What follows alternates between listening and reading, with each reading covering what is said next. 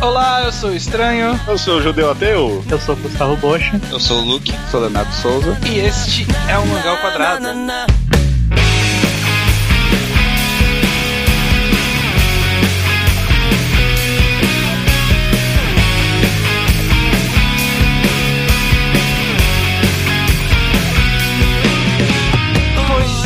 Sejam bem-vindos todos os participantes e ouvintes a este Mangá ao Quadrado. Mangá ao Quadrado, seu podcast semanal sobre mangás. Yes! Vamos lá! Dessa vez teremos um mangá enquadrado com casa cheia, o que é uma coisa muito difícil de acontecer. O mangá enquadrado, o que, que é o mangá enquadrado, Judeu? Mangá em Quadrado é o quadro do Mangá ao Quadrado em que nós comentamos uma obra por extenso e com spoilers, né? Então a gente dessa vez inclusive vai conversar sobre Spirit Circle, né? Uhum. Avisamos com antecedência, não tem motivo nenhum pra ninguém não ter lido ou relido até o momento, né? É, é algo, é algo eternamente esperado por todos os Eu participantes. peguei, eu peguei essa indireta aí, tá? não, não tô falando nada. É, enfim, exatamente. Então vamos falar com spoilers sobre Spirit Circle. Se você ainda não Uhum. leu, Spirit Circle, este mangá de Satoshi Mizukami, de seis volumes, sim, seis volumes, é isso? Seis, fechou seis volumes, seis né? volumes, fechadinho. O mangá muito bom. Então, se você não leu, corra ler, porque vale muito a pena. E aí volte pra cá pra ouvir esse podcast com spoilers. É, acho que todo mundo aqui recomenda Spirit Circle, né? Sem dúvida. Sim. Sim. Se nós fazemos o programa, provavelmente recomendamos, a não ser que somos obrigados a fazer sobre ele. É, não é esse caso. Então vamos começar já falando com spoilers. Então, se você não leu, vaza. Começando: Spirit Circle, mangá, como eu falei, do Satoshi Mizukami, lançado na Young King Hours, que é a casa de mangá preferida dele, completado em seis volumes. E sobre o que é, resumidamente, só pra gente, caso a pessoa tenha lido há algum tempo, tá meio esquecida de como é a história, sobre o que, que é Spirit Circle Leonardo. Uh, Spirit Circle é a história do Okeya Futa, que é um menino que ele encontra, ele conhece uma menina nova na escola dele. E- Ele consegue ver fantasmas, na verdade, e ele encontra essa menina que ela tem um fantasma de estimação. E aí ele ele enxerga o fantasma e ela reconhece ele de uma outra vida. E aí ele começa a ter que reviver todas essas outras vidas em que eles se cruzaram pra descobrir um mistério sobre uma vida específica que um uma das vidas dele fez uma certa coisa errada. Se bem que eu posso dar spoiler, né? É, É. é o Fortuna. Não, É- é- ele- Não, já sabe que fortuna. É, É, mas tu não sabe o que ele fez. Desde o começo. É assim. Exatamente. Resumidamente, o Spirit Circle ele vai tratar nem um pouco não intencional, né? Ele vai tratar sobre esse círculo de ódio, ciclo de ódio que vai permear a vida desses dois personagens durante oito vidas, As né? vidas. É, as vidas, né? É, as vidas dele. Aham. Deixa eu começar só falando que Spirit Circle é, é o mangá xodó, é o mascote aqui do mangá ao quadrado, né? É, a gente É, viu crescer. Sim. A gente viu crescer. É, caraca, meu. Começou acho que uns, sei lá, acho que três anos atrás Eu agora. achava né? que era queijo, mas isso não é. Não, também. É, tem vários, É uma família com vários. vários filhos. Ah, isso é. É, não, é que esse foi mais xodó porque a gente discutia ele toda vez que saía capítulo, ficava empolgado, procurava Hall. A gente tava maluco de Spirit Circle. É, verdade. exatamente. Pra quem obviamente não acompanhou, mas a gente em off, a gente fazia ligações mensais para discutir o capítulo do Spirit Circle. Era um evento, assim. Pô, seu Spirit Circle. Para tudo, lê e vamos discutir. Verdade. Foi uma experiência É. muito interessante, tanto quanto eu acho foi interessante reler em uma tacada só, porque eu tinha lido só nesse ritmo mensal. Eu acho que pra mim fez bastante diferença, não sei pra vocês, o que, que vocês acham? Com certeza. Fez bastante diferença. Inclusive, parte das vidas em si me fez pensar muito no como elas se encaixam mais na história geral, que eu meio que vi elas de forma meio separada. Sim. É, então, eu, eu particularmente eu não consegui reler tudo, eu reli metade, assim, mas não fez muita diferença pra mim nessa metade, porque enquanto eu lia semanalmente, eu de vez em quando voltava e relia as vidas sozinho, sabe? Uhum.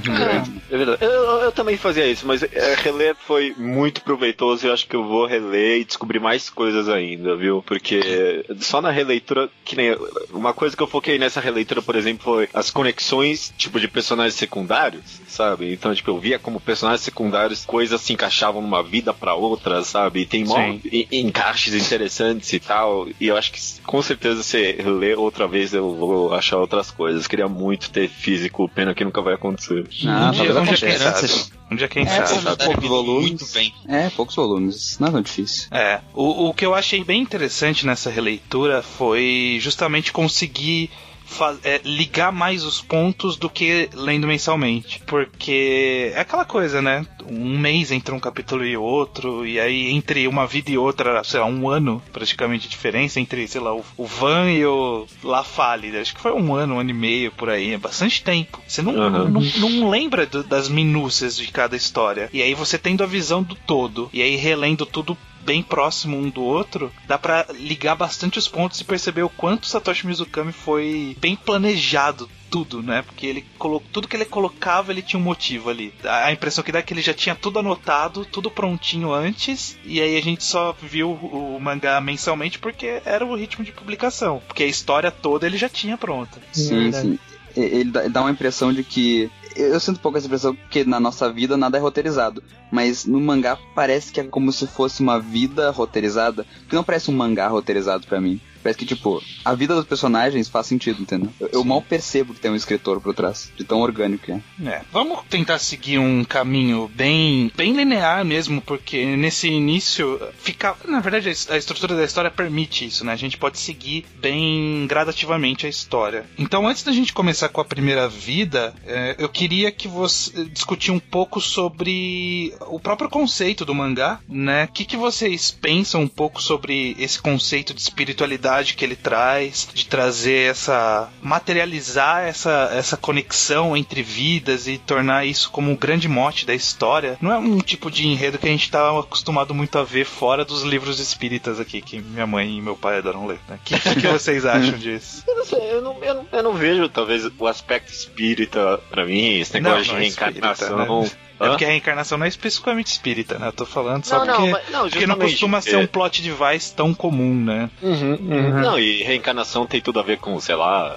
budismo, japonês, essas coisas, né? Eles acreditam bastante em reencarnação. Eu, no final das contas, eu acabei. Só... te- Teve um momento que eu achei interessante, mas aí no final das contas eu acabei só vendo como um, um roteiro do enredo. Eu não sei vocês. Eu acho que é um tema que o Mizukami já se interessava, né? Porque desde Samidara ele mencionou algumas coisas do tipo. Eu acho que eles. Não sei o que veio primeiro, mas ele escolheu um tema que se dá muito bem com, com isso, né? Que é o ciclo de ódio. Você usar esse tema para várias vidas é algo que se Uhum. encaixa perfeitamente. É, o, o Estranho falou que não, não é utilizado muito. Eu lembro daquele filme Cloud Atlas, que eu sei que o É. Lucas gosta bastante.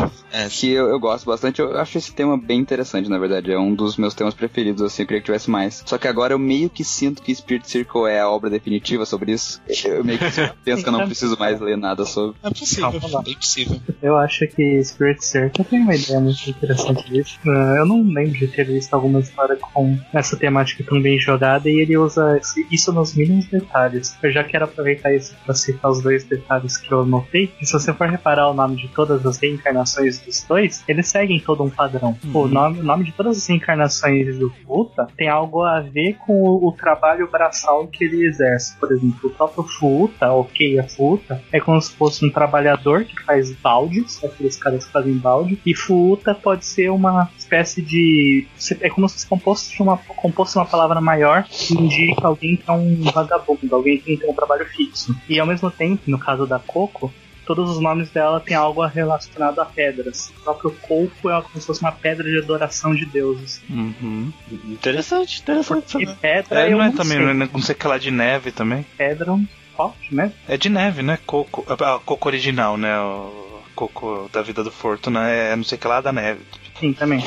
Ah, ele cita isso, né? É, Uhum. uma, uma É, coisa que eu acho interessante, da- da- voltando na, na questão das vidas, é que não é nem tanto é, trabalhar essa questão do ciclo de ódio, da reencarnação, de, de voltar a várias encarnações e o que seja. O que eu acho mais interessante é como ele consegue juntar essa ideia com uma discussão meio que subliminar não subliminar porque em algum momento fica exposto, mas de destino e de Ah, dom, tá, predisposição e de como tudo tá Ah. interligado e como você só é o que você é, porque foi determinado que você é desse jeito. E, e- Entendi. É, é uma discussão Eu- eu- que eu acho muito interessante. Eu entendi agora a sua pergunta e eu, eu concordo, isso é bem interessante, sim. Talvez mais do que destino, uma coisa talvez um pouquinho mais concreta pra pensar é sobre, tipo, o quão biologicamente você tá destinado a ser a pessoa que você é, por exemplo, né? Porque você ficar pensando em todas as vidas do... do- como é que é o nome do personagem Futa. Já Futa. esqueci. Futa. Do Futa. É- é- elas são iguais, mas são diferentes ao mesmo tempo, né? E acho que tem, de fato, um pequeno comentário aí sobre, tipo, construção social, sobre, tipo, a vida que você vive pode formar você de várias formas diferentes, né? E ao, ao mesmo tempo que tem uma parte interna ali dentro de você que sempre vai ser assim, né? Mas a, a, dependendo de onde você cresce, como você cresce, você pode virar uma pessoa bem diferente, sim.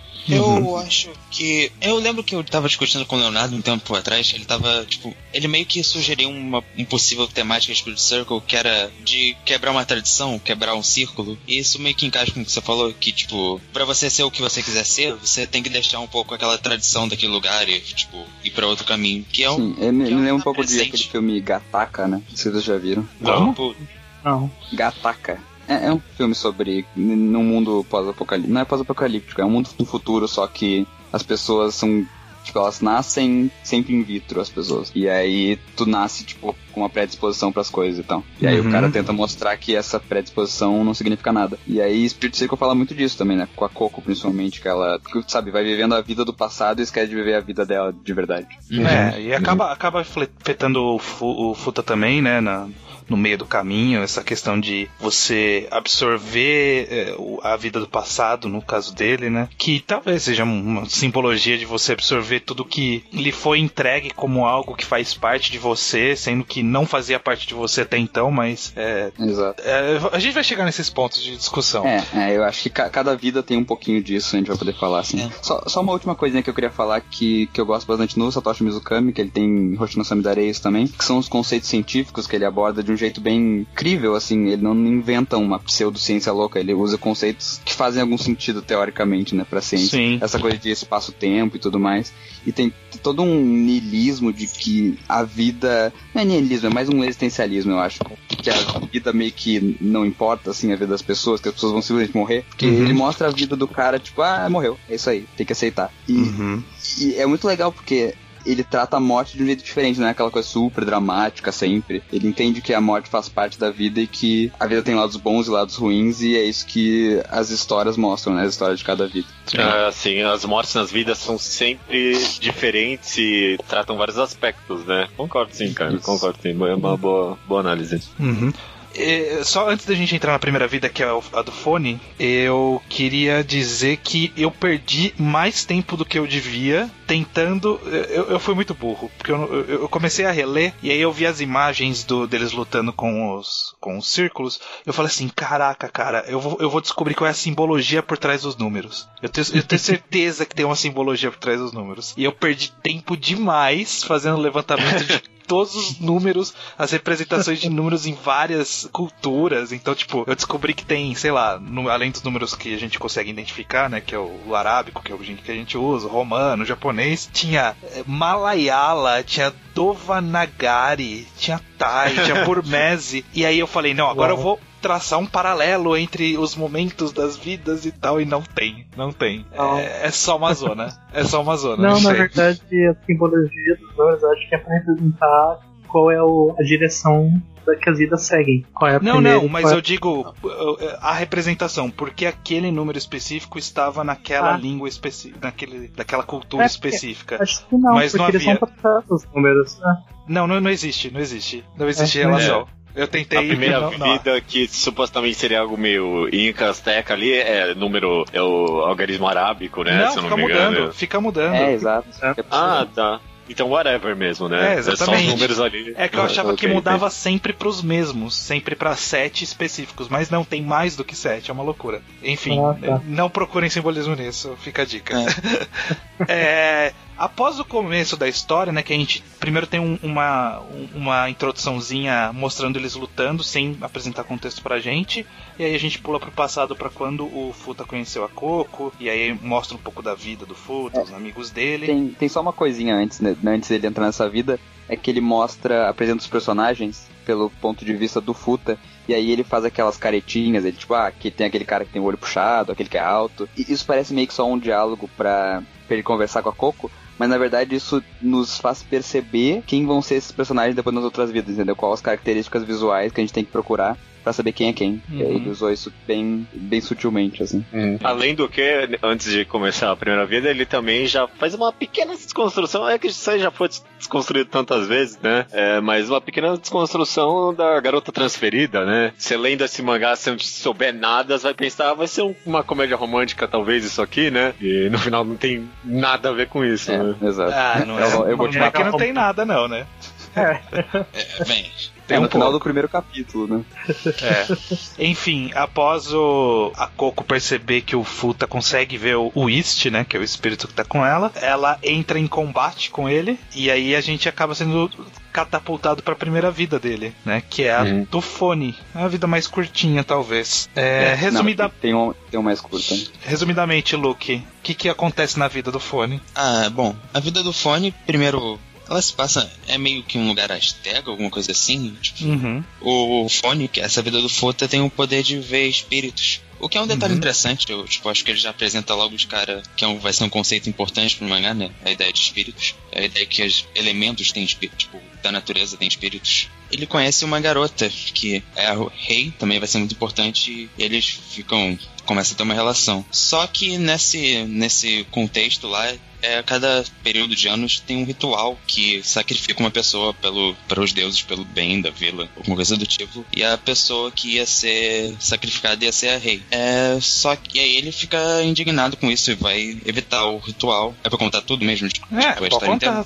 sim. Só resume pra depois a gente falar dos aspectos específicos. É, aí ele tenta evitar o ritual e para isso ele entra num combate com a outra vida da Coco, que eu não lembro o nome agora dela. Stona. Essa, Stona. E ele acaba morrendo nesse confronto. Que é o já começa, tipo, não começa, mas tipo, dá continuidade ao ciclo de conflito entre os dois. Ah, tem outro detalhe importante que, tipo, como ele via os, os espíritos, ele meio que sabia que ele também tinha informação que aquele ritual não, nada, né? era inútil. Aquele ritual era só pra, tipo, acalmar a população e que não tinha deu, que os deuses não estavam se ligando pra porra nenhuma. Não estavam felizes com o sacrifício. É bem interessante, eu acho, é, essa vida, porque bem, bem sutilmente ele já dá um, uma cenada para a direção de que as vidas elas são sequenciais, mas elas não são sequenciais, porque o, o fone ele acorda sonhando da vida do Futa, sabe? Uhum. A, a, primeira cena dele é isso, e a gente meio tipo, ah, whatever, né? Deixa pra lá, nem, nem presta atenção nisso. Mas isso é muito importante pra gente entender que esse conceito, que por muito tempo na história a gente vai pensar que ele é meio que linear, ele não é nem um pouco linear, né? É, meio que linear e ao mesmo é. tempo não é. Ele não é, é cronológico e não é muito lógico, assim, é um linear meio maluco. Tipo, Tipo, existe uma linearidade, mas ao mesmo tempo você pode ir, ir distante da sua linearidade. É, você pode sim. ver a próxima. é como é. se fosse um círculo, só que com vários pontos ligando várias ponto, vários pontos do círculo, do círculo diferentes, assim. Sim. Um círculo todo rabiscado, basicamente. E relendo esse primeiro capítulo, você realmente percebe aí o quão planejada foi a história, né? Porque aqui realmente tem várias pequenas coisas que são, vão ser concedidas depois, que nem o Luke falou, por exemplo, as pedras, as árvores têm espíritos, né? Isso aí vai ser um, tipo, uma grande, não uma grande temática, mas vai ser bem participativo no, no arco do Fortuna, a última, última vida, assim, sabe? Então, você é, vê o, o planejamento. Inclusive, Inclusive, é, o aparecimento dos espíritos em é, coisas materiais, etc. Nesse momento, a gente meio que talvez já podia concluir quem era o especificista, né? Ficou lá pro. Acho que na terceira. É um pouco forçado, mas é. Não, isso é muito difícil. Tipo, faz muito sentido, é. mas é uma conclusão que você não consegue chegar por conta própria. Exato, exato. E, ah, na verdade eu sim. acho que até um. Eu não sei se eu posso mandar essa crítica aqui, mas eu acho até um erro do autor essa parte dos Pacífica, mas talvez seja melhor deixar pro futuro, né? É. Estou, estou curioso. Literalmente é. pro futuro, na verdade. É, ótimo. O, o, que eu acho interessante dessa vida, e eu até queria saber se vocês pensam sobre isso, porque ela é muito curta, né? Ela, ela é bem rápida em relação às outras e ela é bem direta. Ela não, não se desprende muito a detalhes de aspectos da vida do fone e acaba se focando mais em, ó, ele tem essa relação, e essa relação foi acabada por essa ritualística mulher aqui, que Uhum. é a Estona. E ela matou ele. E eu acho que, que o papel dessa vida é justamente se- ser apenas isso, sabe? Mostrar que, ó, eles têm um ciclo de ódio e aqui está uma representação do que significa esse ciclo de ódio. Ela matou ele e deixou ele cabreiraço de ter morrido pra ela. Sim, e, e o fato de ser curto também é bom pra um primeiro volume. Se a pessoa pegar esse primeiro volume, ela vai querer continuar lendo e ela vai entender tudo nessa história, tipo, tem uma história sozinha nele. Uhum. É, eu queria dizer que, ao mesmo tempo que isso é bom pro lado mercadológico da parada, tipo, você introduzir com uma vida mais pequena, é bom porque dá uma variedade, tipo, essa vida foi curta porque as vidas vão ter acontecimentos diferentes. Alguma vida ele vai morrer cedo, outras vezes ele vai morrer muito pra frente. Sim, E, já- e ele, e ele até utiliza dessa curta duração dessa história como, tipo, uma. Uma temática daquele personagem do, do fone, né? Porque em vários momentos o, o Futa fala, pô, ah, o fone é que- quem mais tá me afetando, porque ele morreu muito jovem, com muita raiva, sabe? E, e esses personagens do fone, sempre que volta na história, ele tá sempre, tipo, sangrando ali, com muita raiva mesmo, porque, tipo, ele morreu no meio do ápice ali, tipo, de tu- tudo nada presta, sabe? Eu odeio Sim, essa mulher. sim. É, e essa vida, ela já começa mostrando essa coisa que, eu- que o Luke tinha falado, que a gente tava conversando sobre que- quebrar o ciclo e, e principalmente de desafio à autoridade, porque o fone, ele é melhor do que os caras em ver espíritos e tudo mais, só que ele não pode falar porque ele é de uma patente menor que eles, porque a sociedade é toda estratificada e toda escrota, e aí ele é obrigado a ser rebaixado, sendo que, né, todo mundo sabe que ele Sim, é melhor que os outros. Até com a origem dos nomes dele, que ele é sempre um, apenas um cara que faz sapato. É, e, mas mesmo assim ele tava certo, né? Sim, exatamente. Me- Meio certo, na verdade, né? Porque eu, eu- eu gosto muito também da pós-vida, dessa Nossa. primeira vida. Eu acho que a- muito bom. Sim. Que, porque o, o mangá meio que joga na nossa cara, ó, você tá vendo só um lado dessa, história, sabe? Você não sabe o resto. E aí quando o Futa vai lá confrontar a Kouko, ela, ela fala pra ele, ó, você fez uma coisa ali, causou uma revolução, mas sua revolução acabou resultando no mesmo status quo, sabe? Tipo, não tem diferença nenhuma. É, É, matar é, mas- e resultou na morte de um monte de gente por, por sua causa, né? Minha família inteira É. foi morta por conta disso. É, é, não não foi por causa dele, né? Foi tipo, as pessoas fizeram porque eles eram os escrotos, o pessoal que tava no poder. É, é. É, não, eu não, não tô questionando a moralidade no negócio, eu só acho Ele foi muito, tipo. É, ele foi o, né? Enfim, isso é uma discussão muito mais política, eu acho. É, mas Sim. eu só acho muito interessante o, o- como Sim. o mangá apresenta isso pra gente, sabe? Sim, sim, é interessante. O- É. é, eu queria dizer também, é rapidinho, mas como essa história, essa vida é curta, você vê, tipo, cada vida meio que mostra um- uma relação diferente entre os dois protagonistas, tipo, como essa história de ressentimento pega diferentes, diferentes faces durante as vidas. E nessa é, Uhum. tipo, o mais básico possível, uma relação puramente de ódio que não teve nem tempo pra se desenvolver em outra coisa. Sim. Sim. Porque, tipo, direta, se você pensar, ela é diretamente a continuação. É, tipo, na linha de passagem de vidas, é logo depois de Fortuna, então ela tava no seu ápice naquele momento, Uhum. de certa forma. Hum, É, e e uma, uma última coisa que a gente não comentou na, na abertura, que é da arte do, do Satoshi Mizukami, que nesse começo ele começa, eu acho, muito bem, porque ele, ele usa uns, uns efeitos de deixar o traço mais grosso, mais fino, e tem aquela cena que é, cortam a cabeça do fone, é, porra, é uma cena mó foda, né? Gosto, sim, gosto sim. também. Tem várias cenas boas. e tal. O sangue, aquela tinta, é mó, mó bonito. É, é É. bem emblemático, né? O cara sabe construir cenas emblemáticas. Eu lembro do mangá, É. eu lembro das páginas mesmo, sabe? Exato. E, e ele não, é, não tem, tipo, um traço super perfeitinho, assim, detalhado. É só de construção de cena mesmo, composição de cena. É. Ó, algumas coisas rápidas, alguns, algumas citações rápidas nesse Entre Vidas, né? É que primeiro tem, tem um fanservicezinho rapidinho de Hoshino Samidare, quando mostra o pai do Futa chegando com lagartos de ponta cabeça. É verdade. Eu achei interessante. O, o que eu acho muito importante nesse começo, que ele é, ele é definido no começo pra poder depois ser subvertido, é que o Whist ele já fala logo de cara pro Futa que, ó, você não é o fone, sabe? Você não é o fone, você é o Futa. E o Futa mesmo fala, eu não sou o fone, eu sou o Futa. E, e eles batem nessa tecla nesse começo enquanto ainda não são afetados pelas vidas. Talvez justamente pela vida do fone ser curta, não teve, não entrou tanto na mente dele, sabe? Porque as outras vidas, que é o que pesa mais nele, que são as vidas mais longas, né? A vida do Van, a vida do fone, que são morrem de velhice. Então, tipo, é como se ele tivesse muito tempo naquela vida, enquanto no fone ele não tá tanto tempo nessa vida, Uhum. né? sim. Eu acho isso Eu acho interessante. Que- E o- o- uma coisa específica que eu só percebi, só parei pra prestar atenção nessa releitura, é que nesse começo a Coco ela só viu quatro vidas. Ela viu as quatro É, primeiras então. vidas. ela Então não isso é uma todas. parada que eu tava com vontade, tipo, eu não consegui perceber exatamente. Eu queria pens- pensar em quais vidas ela ainda não tinha visto. Porque eu tinha percebido que ela não Então, tinha visto foi, todas. foi sequencial. Ela viu as quatro primeiras pelos números que aparecem no, no Spirit Circle. Uhum.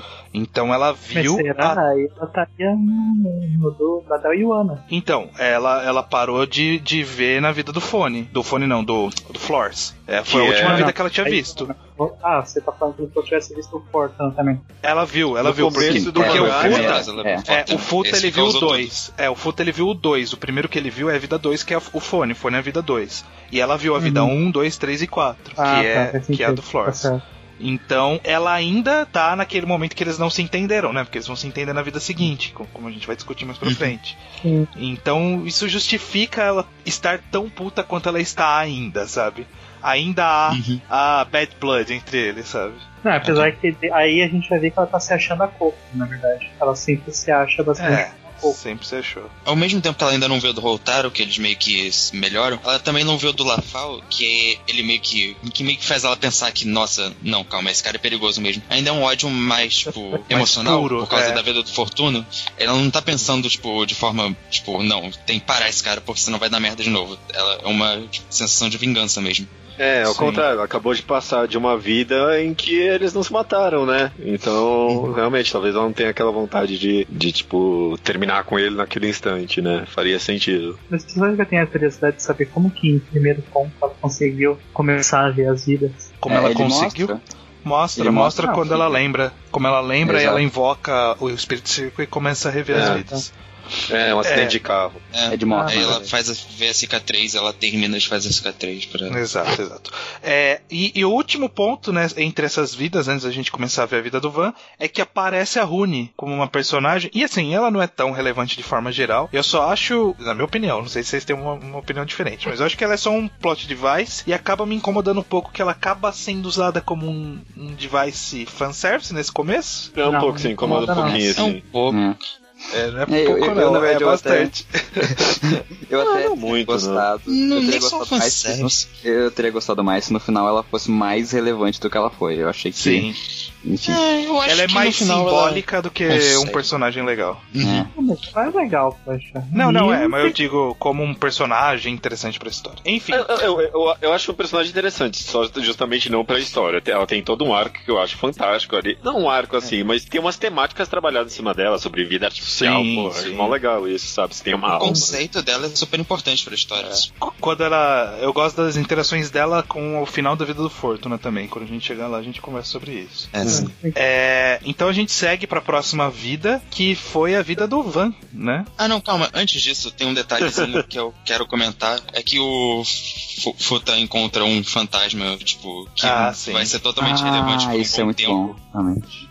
E- Mas ele, tipo. E primeiro que mostra o poder do Spirit Circle e que, tipo, ele exorciza o fantasma, de certa É, forma. ele, ele meio que destrói a alma, mais ou menos, é, tipo, libera a alma. Você vê que ele passa, que ele é alguma coisa que manipula espírito, aí você já, ele já planta essa ideia, é algo que serve pra manipular o espírito de alguma forma. É uma função meio dupla. Primeiro, você mostra, ah, essa parada é foda, né? Esse, essa, esse instrumento. E segundo, que esse fantasma vai ser uma, um detalhezinho interessante mais pra frente. Uhum. Mostrar as ligações. Uma, uma coisa aqui em off, rapidinho. Caraca, a gente nunca vai sair dessa vida. É, eu sei, eu sei, eu sei, mas é rapidinho. Eu queria saber se vocês querem comentar, tipo, a escolha do tempo do que o autor escolheu, da época, tipo, em Hum. cada vida, ou deixar no final e comentar todas. Você acha que é relevante a escolha dos, das épocas? É, não, só pra gente dizer, tipo, se a gente gostou das épocas. Ele poderia ter escolhido um bilhão de épocas, ele escolheu Ah, essas sete sim. específicas. Eu- Vamos comentar geral no final. É, Todas eu acho que não tem necessidade de sinopse. Vou, vou- vou mandar real aqui. Ok. Vida do Van, então. Rapidinho, a vida do Van é quando o Van, Fortuna, ele é o Van.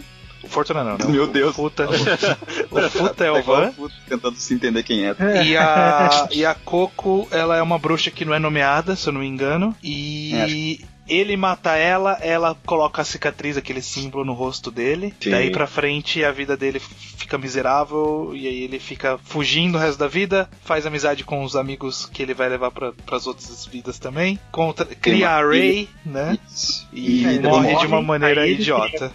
É, essa vida, quando eu, quando eu terminei ela, eu falei, porra, esse mangá é bom. É, foi, foi exatamente. exatamente, Exatamente isso. Perfeito Exatamente pra todo isso. mundo, né? Porque, porque é muito incrível como ele é, sei lá, três capítulos? Não acho que deixa eu ver aqui se eu tenho. São três capítulos. Três, capi três capítulos de vida de Van. É uma vida inteira, cara. É uma vida inteira. Eu não, não senti falta. Eu não senti, eu não senti falta de nada. Tudo que ele mostrou foi relevante. E o que ele não mostrou que era relevante, ele citou de uma forma que deu pra absorver tudo, sabe? Tipo, ó, eu tenho um irmão, e aí meu irmão ficou louco, e aí ele pôs fogo na casa, e é isso aí, é tudo que a gente precisa saber, sabe? E, é, e, e uma coisa que a gente comentava no começo e é completamente verdade aqui é que é uma vida interessante tipo, fora. Esquece todo o resto do mangá, sabe? É- Sim. Porque eu, eu imagino uma outra pessoa escrevendo esse mangá e eu imagino eu lendo e tipo, ah, esquece isso, vai, vai logo pra vida, fala, mostra o que é relevante pro enredo que eu quero ver logo, Sim, sabe? Sim, sim. Mas não, cara. É, tipo, podia ser um one shot separado e, tipo, seria um one shot muito bom, sabe? Tipo,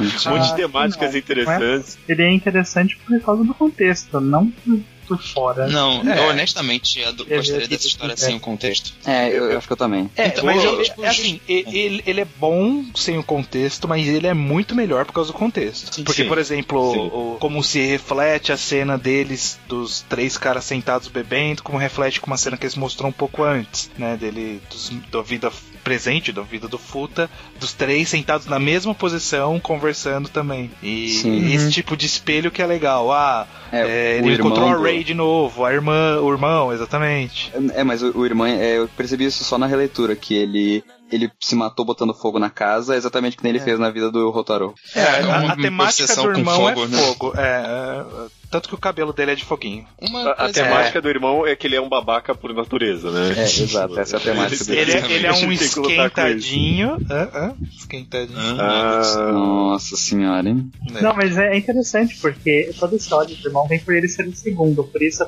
lá no final ele fala, coloca o nome dele com kanji de um, não de dois. Eu gosto muito detalhe. ah, Sim. Sim. não, eu É. acho bom, eu acho bom. Enfim, vai. Mas, mas mesmo assim, o, o- o irmão, ele vai ser um escroto nessa vida. Porque olha aquela sobrancelha, tá ligado? Não é que tu vê aquela sobrancelha, caralho, escroto. Não tem como não ser escroto. Ai, ai. Esse é o É, preconceito. Então, vida, vida do Van, cara, é isso, eu gosto muito. Eu, eu, eu acho interessante como ele meio que já. Ó, essa é a relação entre os dois, é isso, vamos contar a história desse cara agora. E, tipo, tem toda uma temática aí sobre viver a vida, né? Sabe? Sobre o. Sim. Pra que viver, né? Apreciar, né? Tipo, coisas simples. Uhum. É, na verdade ele Um não aprecia, aprecia, né? É, é, é uma ele vida apreciava, bem. ele só fingia que não. Ele era É. meio tsundere com a vida dele. É é uma vida bem melancólica, né? Porque, É. ele- queira ou não, ele vive em exílio, vive numa situação meio merda, e é isso, né? Tipo, ele não pode mudar muito a vida dele. Ele deu É, sorte. amaldiçoado e tal. É, Sim. ele deu sorte de ter encontrado final- pessoas que eram tão bosta quanto ele e que foram morar com ele e, e aí depois ele acabou encontrando a redenção e aí sim eu acho que ele encontrou talvez uma felicidade que foi com a Ray. No final, tipo, depois da vida, ele diz, o Futa discutindo com a Coco, ele, ela meio que fala como ele viveu uma vida de merda, mas o Futa, tipo, rebate dizendo que ele conseguiu ter amigos e conseguiu ter a Ray, então ele não teve, tipo, arrependimentos no final. E é meio isso, né? Ele teve uma vida ruim, mas que no final valeu a pena. Ele conseguiu ter uma vida significativa por causa dela. É, é aquela coisa que, tipo, tu vai morrer, mas tu vai ter momentos bons sempre, sabe? É impossível tu ter uma vida inteira de merda. Aham, aham. E, e é meio que talvez combinando com a temática, ele estava meio que destinado naquele momento, naquele momento que ele ganhou a marca, a ter uma vida ruim. Tanto que a própria Kouko achou, sua vida foi uma merda, né? Mas ele meio que lutou contra. Não lutou contra isso, mas se encontrou em situações em que ele fez o melhor para ter uma vida boa, né? Pra ter uma vida feliz. Ele poderia ter largado a, a, a Ray, por exemplo, né? Mas ele pegou ela para criar e ganhou sentido ali, né? Ele ia largar, só que aí o padre. o padre não deixou. Tocou um pão nele, não deixou. com pão mesmo, né? Filho da puta esse padre. acho. é, terminando já, né? Mas é bom ver que, tipo, já mostra de cara que não tem, tipo, ganhadores nesse conflito entre os dois. Por mais que Sim. pareça que um vai sair vencedor, esse conflito vai levar os dois pra baixo sempre. É, É. verdade. E isso, isso é uma coisa que eu gosto bastante, que mesmo sendo uma época medieval, não é aquela coisa de cavaleiros brilhantes e tal. É é uma parada que tem peso. Ele, ele mata uma bruxa, mas tipo, isso fode a vida dele pro resto da vida, tá ligado? Ele fode a vida pelo resto da vida. É, um- um- e, inclusive, falando em vida, que talvez seja a palavra que vai ser mais repetida nesse podcast, é. O que eu gosto também de- tematicamente da vida do Van é que justamente ela é uma vida longa e ela vem em contraste forte com a vida do Fone, porque a- quando eu comecei a ler a primeira vez a vida do Van, eu lembro que eu falei assim: tá, daqui a pouco ele vai morrer. E ele não morreu, sabe? Tipo, ele foi embora, ele foi vivendo, e morreu de velhice, sabe? E, e é, eu não acho foi de que. velhice, né? É, ele morreu a- quase. Na cabeça. mo- Morreu de. Ele morreu porque ele era velho. Porque ele era velho. É, Exato. E, e eu acho isso que é, é- é muito interessante essa construção, justamente por, pra gente saber que, ó, tem vida que ele morreu tragicamente em confronto com ela, tem vida que, embora ela afetou a vida dele, ele continuou vivendo. E olha aí, a vida foi embora, sabe? Ele, ele, ele, ele teve muitos outros acontecimentos sem ela na vida dele. Embora, né, a Sim. marca tenha acompanhado ele, é- ele é. viveu sem ela, sabe? A vida segue sem ela. Sim. A vida É. do fã tem esse ponto interessante, tipo, num ele foi morto por ela e no outro ele matou ela. Sim. Então mostra bastante essa disputa já no começo. É, Sim. e tem um quadro que mostra isso, né? Tipo, um quadro que é a- o sangue da cabe do corpo do, do fone indo até o sangue da cabeça da, da bruxa. É mó legal esse quadro. É bem emblemático, eu gosto também. Sim, e eu acho, eu acho interessante também que essa história eu acho que é a mais madura de todas, que mostra o cara, tipo, tendo que fazer a filha dormir, mostra ele tendo que ir trabalhar pra alimentar ela. É uma parada mó adulta, assim, ele, ele, tipo, tem que lidar com o alcoolismo, que ele começa a largar a bebida quando ele tem a filha e tal. Não, quando, quando ele Uhum. perde um amigo, né? Que, que bêbado caiu no poço e morreu. Caraca, isso é muito bom, né?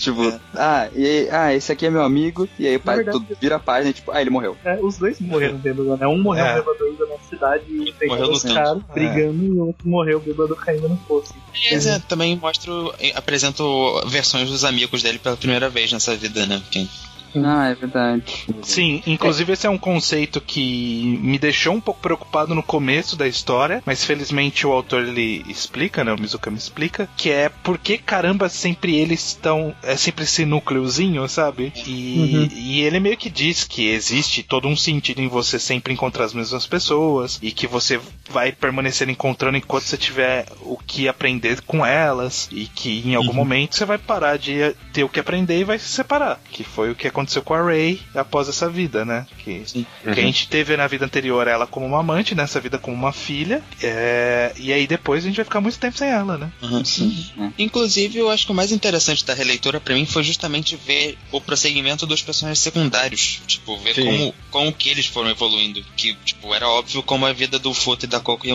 mudando, mas perceber a sequência de vida dos amigos é interessante. E a relação deles, principalmente, também, né? Uhum. Que, que, tipo, em momentos eles são namorados, em outros eles são irmãos, é pai e filho. Sim. Isso é, é muito legal. Não, e, e justamente tem uma temática interligando aí, porque na vida do, do Azteca lá do fone, a Ray meio que, a- ao aceitar ser sacrificado, ela meio que tirou o sentido da vida do fone, né? Ele ficou muito abalado, e parece que ela volta nessa vida justamente pra dar esse sentido de volta, né? Pra, tipo, o, o cara meio que continuou a vida dele sem sentido, né? Passou isso de uma vida pra outra, e ela voltou pra meio que corrigir esse, entre aspas, erro que ela cometeu, né? Uhum. É verdade, Sim. né? Mostrar pra alguém falando pra ela, vai lá, sentido pra É. vida. Até o sonho que ela teve. É, é o exato. sonho. É, e essa vida é toda em meio que callback pra essa vida do fone, né? Porque ele mata a mina que ele queria ter matado na outra vida, ele faz, tipo, tudo que ele não queria ter, que ele queria ter feito e não conseguiu, ele faz, né? Uhum. Eu eu só tenho uma criticazinha, assim, a esses três capítulos,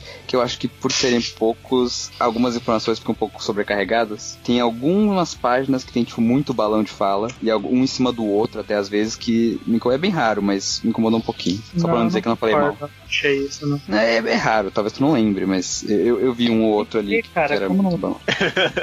não sei, tá, bom. Enfim, me incomodou um pouquinho, mas não- nada muito ruim. É, após essa vida, né, o Futa se encontra novamente com a Coco e a Coco vem totalmente com sádica, né, tomada pelo espírito da vingança, perguntar, e aí? E aí, como foi a vida dele amaldiçoado depois? Quero saber, né? E, e, e ela fica puta, porque ele teve uma vida boa até depois, né? A vida seguiu É. e, e isso incomoda um pouco ela. A coisa. É, A foi aí coisa que que. ela falou o resto história do Sony, né? Depois que ele morreu. Exatamente. É, então, a- a- é, e e uma das coisas que eu mais gostei nessa pós-conversa foi que ela chegou pra ele e perguntou: Ai, como é que foi a vila que eu tava tentando salvar na outra vida? E Ah, ele fala: Não sei, não sei. É, eu, eu achei isso tão interessante, porque ela tinha uma expectativa de, de- dele saber, dele ter vivido essa vida gloriosa, da a vila que foi destruída ali, e no final ele só nem sabia, sabe? Tipo, ele nem sabia que tinha uma vila ali tentando ser salva, ele não sabia nada da vida que ela tinha vivido. Sim. É, E a gente, como leitor, também não, né? É, Ele sim, e esse foi o exemplo máximo de ódio cego, né? Porque eles se mataram, aí ele matou ela, tipo, ele não sabia nada sobre ela, não sabia nem o que, que ela era, né? Sim.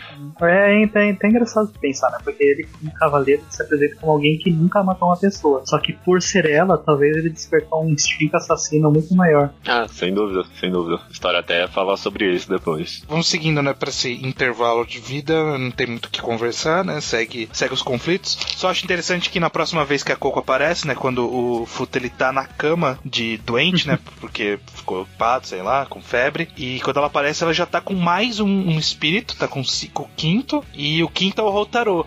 E aparentemente ela tá um pouco mais amena com relação a ele. Ela tá Uhum. ficando É. enrubescida, visita... Hum. para de olhar com aquela cara de sádica pra ele. Ela, Ela até joga tem... videogame com ele. Até joga videogame. É, eu não lembro se é nessa vida, mas eu lembro que tem uma piada muito boa dela em cima dele, no, no, tipo, no teto, acho que é. Ele fala, ah, vou conseguir ver tua calcinha, daí o vento passa e ela tá de calça por baixo. Nossa, isso é no É na primeira, é na muito primeira vez. É na primeira? no Pô, comecinho, no comecinho. É que essa cena é muito incrível, eu tinha que citar. O time cômico é bom também desse mangá, né? Porra, É, esse, esse autor E é ela foda. sobe nele, aí ele empurra ela na cama e ela cai, com- revelando a calcinha. Aí ele Ah, é. aí ela chora, ela chora, é verdade. Sim, caraca, isso é muito bom. Quando ela chora, porque ela tem toda essa personalidade, tipo, a guerreira, fodona, e aí, tipo, ela também é uma menininha, sabe? É uma coisa meio tsundere, mas não é exatamente tsundere, porque ela tem não realmente duas personalidades. A gente esquece que ela ainda é uma criança de 14 anos também, né? Sim. É, exato. Não, e você tinha toda a expectativa dela ficar brava, sei lá, ou dar aquele soco clichê de mangá que o personagem sai voando, e no final ela teve uma, uma reação completamente oposta. É Sim, bom sim. assim essa cena. Então, né, é, só, só plantando que nessa nesse intervalo o Futa começa a, a ser influenciado pelas vidas, tá começando a perceber o impacto das vidas na, na- das outras vidas nessa vida atual dele. Mas aí a gente segue então pra pra vida de número 4, que é a terceira que ele vai ver, que é o Flores, né? O Também cara- aparece o Spacifica nesse pré-vida, É. mas é a primeira Mas é menção. só isso, né? Ele só, só menciona e vai embora. É só o Mizukami falando, olha, começa Tem esse na daí. vai. Tem isso aí, ó. Vê isso aí depois. Então a vida do Flores é que ele é um cara da Grécia lá, fudidão. Fi... Não é fudidão, não, né? Ele é filho de um arquiteto fudidão. E aí mandam ele fazer uma esfinge. E ele vai pro Egito, faz uma esfinge em cara de gato. Volta e é lembrado só por ser uma o cara que fez a esfinge. E mais uma vez ele pega aqui a gente na surpresa, né? Porque a Uhum. gente pegou duas vidas, eles se mataram e você fica, nossa, como será que eles vão se matar agora, né? E aí ele chega aí, ó, vamos tentar não se matar nessa vida, sabe? vamos tentar, tipo, Sim. ficar de boa. Nessa vida, a Coco é a Roca, né? Que é a, a- tipo a filha do. Não é um faraó, ele não chega a ser um faraó, né? Ele é tipo um líder de uma vila que depois é morto pelo faraó, né? A gente descobre Sim, depois. sim. E aí ela é meio oráculo, assim, né? Ela diz que consegue ver os espíritos e aparentemente ela consegue ver as outras vidas, mas não de uma forma tão clara, né? Uma Uhum. forma mais, mais abstrata. E. Só que. O o que é escroto é que ela fala assim: Você é um escroto, mas vamos tentar ser amigos, sabe? Tipo, ela não assume culpa nenhuma, sabe? É, eu acho você que me deve é tantas parte- desculpas, né? Mas eu vou aceitar. Essa pra mim é a parte mais interessante dessa vida. Tipo, a, meio que a mensagem que ela passa é que, tipo, fala- ela fala isso, eles falam, ah, não, vamos não se matar, vamos terminar com isso, mas eles também não fazem esforço nenhum, eles só. Eles não tentam lidar com esse ódio deles, eles só ficam cultivando Uhum. pra si. Isso, isso não adianta, isso não vai adiantar nada. Ao contrário, Sim. Ah. justamente. E, e- e- e é mais interessante porque é essa tentativa de meio que desfazer o ódio só cria mais ódio, né? Porque depois o, o, o Flores meio que culpa ela, é, é, culpa essa, essa mulher por nem ter- não ter conseguido chegar a tempo de ver o pai dele, né? Sim. Então, Porque tipo, não essa foi uma tentativa- tentativa, tipo, honesta. Eles só pensaram. Eles, tipo, nunca pararam de se odiar. Eles nunca tentaram criar uma relação legítima. Sim. Só evitaram um ao outro e ficaram sofrendo sozinhos. Eles só não estavam numa situação em que a violência era algo, ao eh, algo à mão ali deles. Nas outras Uhum. vidas a violência era muito fácil de atingir, nessa vida não era tão fácil, então eles apenas se desgostavam e odiavam muito, né? Mas não Hum. manifestavam isso de forma física. É, Essa vida é engraçada que ela não tem muito conflito, nem muito mistério. É tipo, é só uma história bem contada, assim. Porque a primeira vida foi, tipo, pra aprender, foi curtinha e com um final chocante. A segunda foi pra fisgar a gente, a gente perceber que o, o mangá é bom mesmo. E a terceira foi muita coragem, né? Do cara, tipo, eu vou contar uma história agora que meio que não acontece nada, assim. Tipo, Nada de tão incrível, Velho, sabe? sentado no porto. É, exato. Ah. E, e- e ele conta, ele, pra deixar mais interessante, ele conta a história nessa coisa não linear, que ele começa no- com ele velho, daí vai voltando, ele dá spoiler da própria vida. Aham. É, é bom, Sim. é bom assim, cara. É, uma coisa que eu acho interessante é que mostra o, o Flores já velhinho contando a história, sentado olhando pro mar e contando a história dele pra um garoto, e que esse garoto é um espírito do gato, né? Que tá ali. É um espírito que ele viu, porque depois É. o garoto vai embora e vira um gato. Que é só um. um- um- dando uma dica de que em nenhum momento a relação do- das vidas do Futa, do Fortuna e todos eles, é, perdeu contato com espíritos de alguma forma, né? Ele, ele ainda tinha algo de espiritual nele, mesmo que fosse Uhum. algo que ele não, não sabia que era espiritual. O fã não acreditava nisso, mas quando volta pro Flores ele acaba recuperando um pouco dessa parcela. Sim. Hum, é, eu, eu ia falar que eu, eu tenho uma teoria meio baseada em meio que porra nenhuma, que é que esse espírito do gato, na verdade, é o espírito do robô da vida do futuro. Porque se tudo tem espírito, até pedra, então o robô também deve ter espírito. E, e- e, tipo, a cena é bem parecida do- quando eles enxergam o gato robô no Monte Fuji lá. Uhum. É bem parecida com a cena É, que o Flores enxerga o gato. Ainda mais considerando que esse gato é um motivo tão presente no mangá a partir de Exato. agora. Sim. Exato. É, uma coisa que eu. um- uma temática que eu acho que existe trabalhado meio que tangencialmente nessa vida é sobre alguma coisa meio que de artista frustrado, porque o, o Flores ele, ele odeia ser lembrado pela Esfinge, sabe? É uma obra que ele fez que ele nem gostou tanto e que o pessoal adorou e aí virou, o- tipo, ele é reconhecido por essa obra, sabe? E isso ofende ele tanto e, e aí quando ele faz uma nova obra é comparado à obra original, sabe? Tipo, ele faz a Sim. biblioteca em vez da biblioteca fazer esquecerem da es- ser esfinge, eles dão o nome de esfinge pra biblioteca, sabe? Só pra sacanear ele. E talvez é uma coisa, um, um sentimento meio que de artista frustrado, não sei se é do próprio Mizukami, mas ele tentou passar isso, tipo, sempre lembram do que eu fiz antes e, e o que eu tô fazendo agora ainda comparam com antes, que é uma Não, coisa não que a gente antes. faz constantemente. Mas não só antes, uma coisa que ele não gostou, tipo, ele fez uma, uma obra e, tipo, ele falou, nossa, tá, tá uma bosta e todo mundo tá gostando dessa merda. Parem de Sim. gostar. Podia ter melhorado. Sim. Caraca, eu não Isso- pensei nisso não, cara. Mas é, é isso, né? Porque Spirit Circle até o final foi comparado com. ah, Eu, pelo menos, sempre comparei com o Hoshino Samidare, né? Que foi algo tão bom pra mim. E o cara sofreu com isso, né? Agora, será que é, era assim no Japão também? Porque ao mesmo eu não sei que obras eram são mais populares dele, porque ele tava fazendo Sengoku Yoko simultaneamente. Tipo, será É, que essa obra não tava Popular, sendo nenhuma mais delas era. É, eu, eu, eu acho que não, não sei se essa, eu acho que é um pouquinho mais famosa, não sei.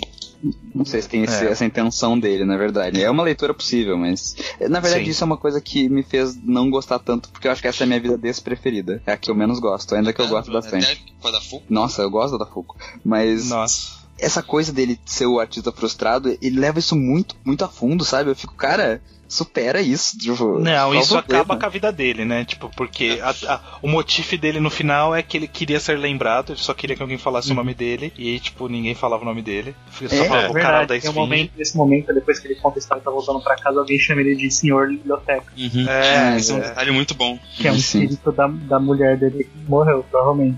É, Pode ser. Faz sentido. E, é, Ele e olha aí pra- ele, e- Não vê ninguém. uhum, Ah, e ele a tem, não vê ninguém, é verdade. Ele tem essa dívida moral com a esposa, né? Que ela não gostava dele, ela gostava do escravo, que era um menino de olhos puxados. E Que vai ser de muito gato. interessante mais pra frente, diga-se de Aliás, a passagem, não essa citou, relação. mas a esposa e uma outra menina são as amigas dele que aparecem finalmente. Sim, sim, Ah, sim, a amiga dele verdade. sempre aparece. E aí ele casou com ela e ele arre- arrepende-se de não ter dado atenção pra elas, porque ele tava muito preocupado tentando fazer uma outra coisa que livrasse ele do nome de Esfinge. Enfim. E, é- e é- né? e ela era a única que chamava ele pelo nome de fato, né? E ele não conseguiu perceber isso até o final, né? Sim. É, eu sim. gosto muito da página dele, tipo, no túmulo, ser arrependido porque ele não deu atenção a ela. Sim. Uhum. É, essa, essa é uma vida bem deprê, né? É. O cara só, É. ele só se arrepende, só tem uma vida bosta. Eu achei ele overthink e tudo, mas tudo bem, né? Não, Se a e- dupla era melancólica, essa é, tipo, drama é, triste, depressiva mesmo. Não, e ele, ele morreu cheio de arrependimento em comparação com o vô que Sim. morreu sem, sem arrependimento. Eu acho interessante como vários desses arrependimentos que ele teve nessa vida vão ser, tipo, meio que completados na próxima do Japão feudal, né? Exato. Uhum. É, vamos, vamos só seguir nessa entrevidas rapidinho, falando que tem aquele período em que o Futa tá dominado pelo espírito do, do Flores. E que, assim, nem é tão interessante esse conflito, mas eu acho que ele é relevante porque ele planta a ideia de que, ó, tem como os outros espíritos meio que dominarem, né? O que Uhum. justificaria depois ah, o Fortuna tem, sendo uma presença tão mais forte, conseguir tomar conta do corpo mesmo. Sim. Uhum, Concordo. A gente também descobre que a, a Roca lá se fudeu muito sério, porque teve uma É. discussão com o rei lá do lugar, porque não gostou da parada, achou que era meio herético, alguma coisa do tipo. É, e matou todo mundo. É, é, essa mina só se fode na vida dela, né? Coitado. Caraca.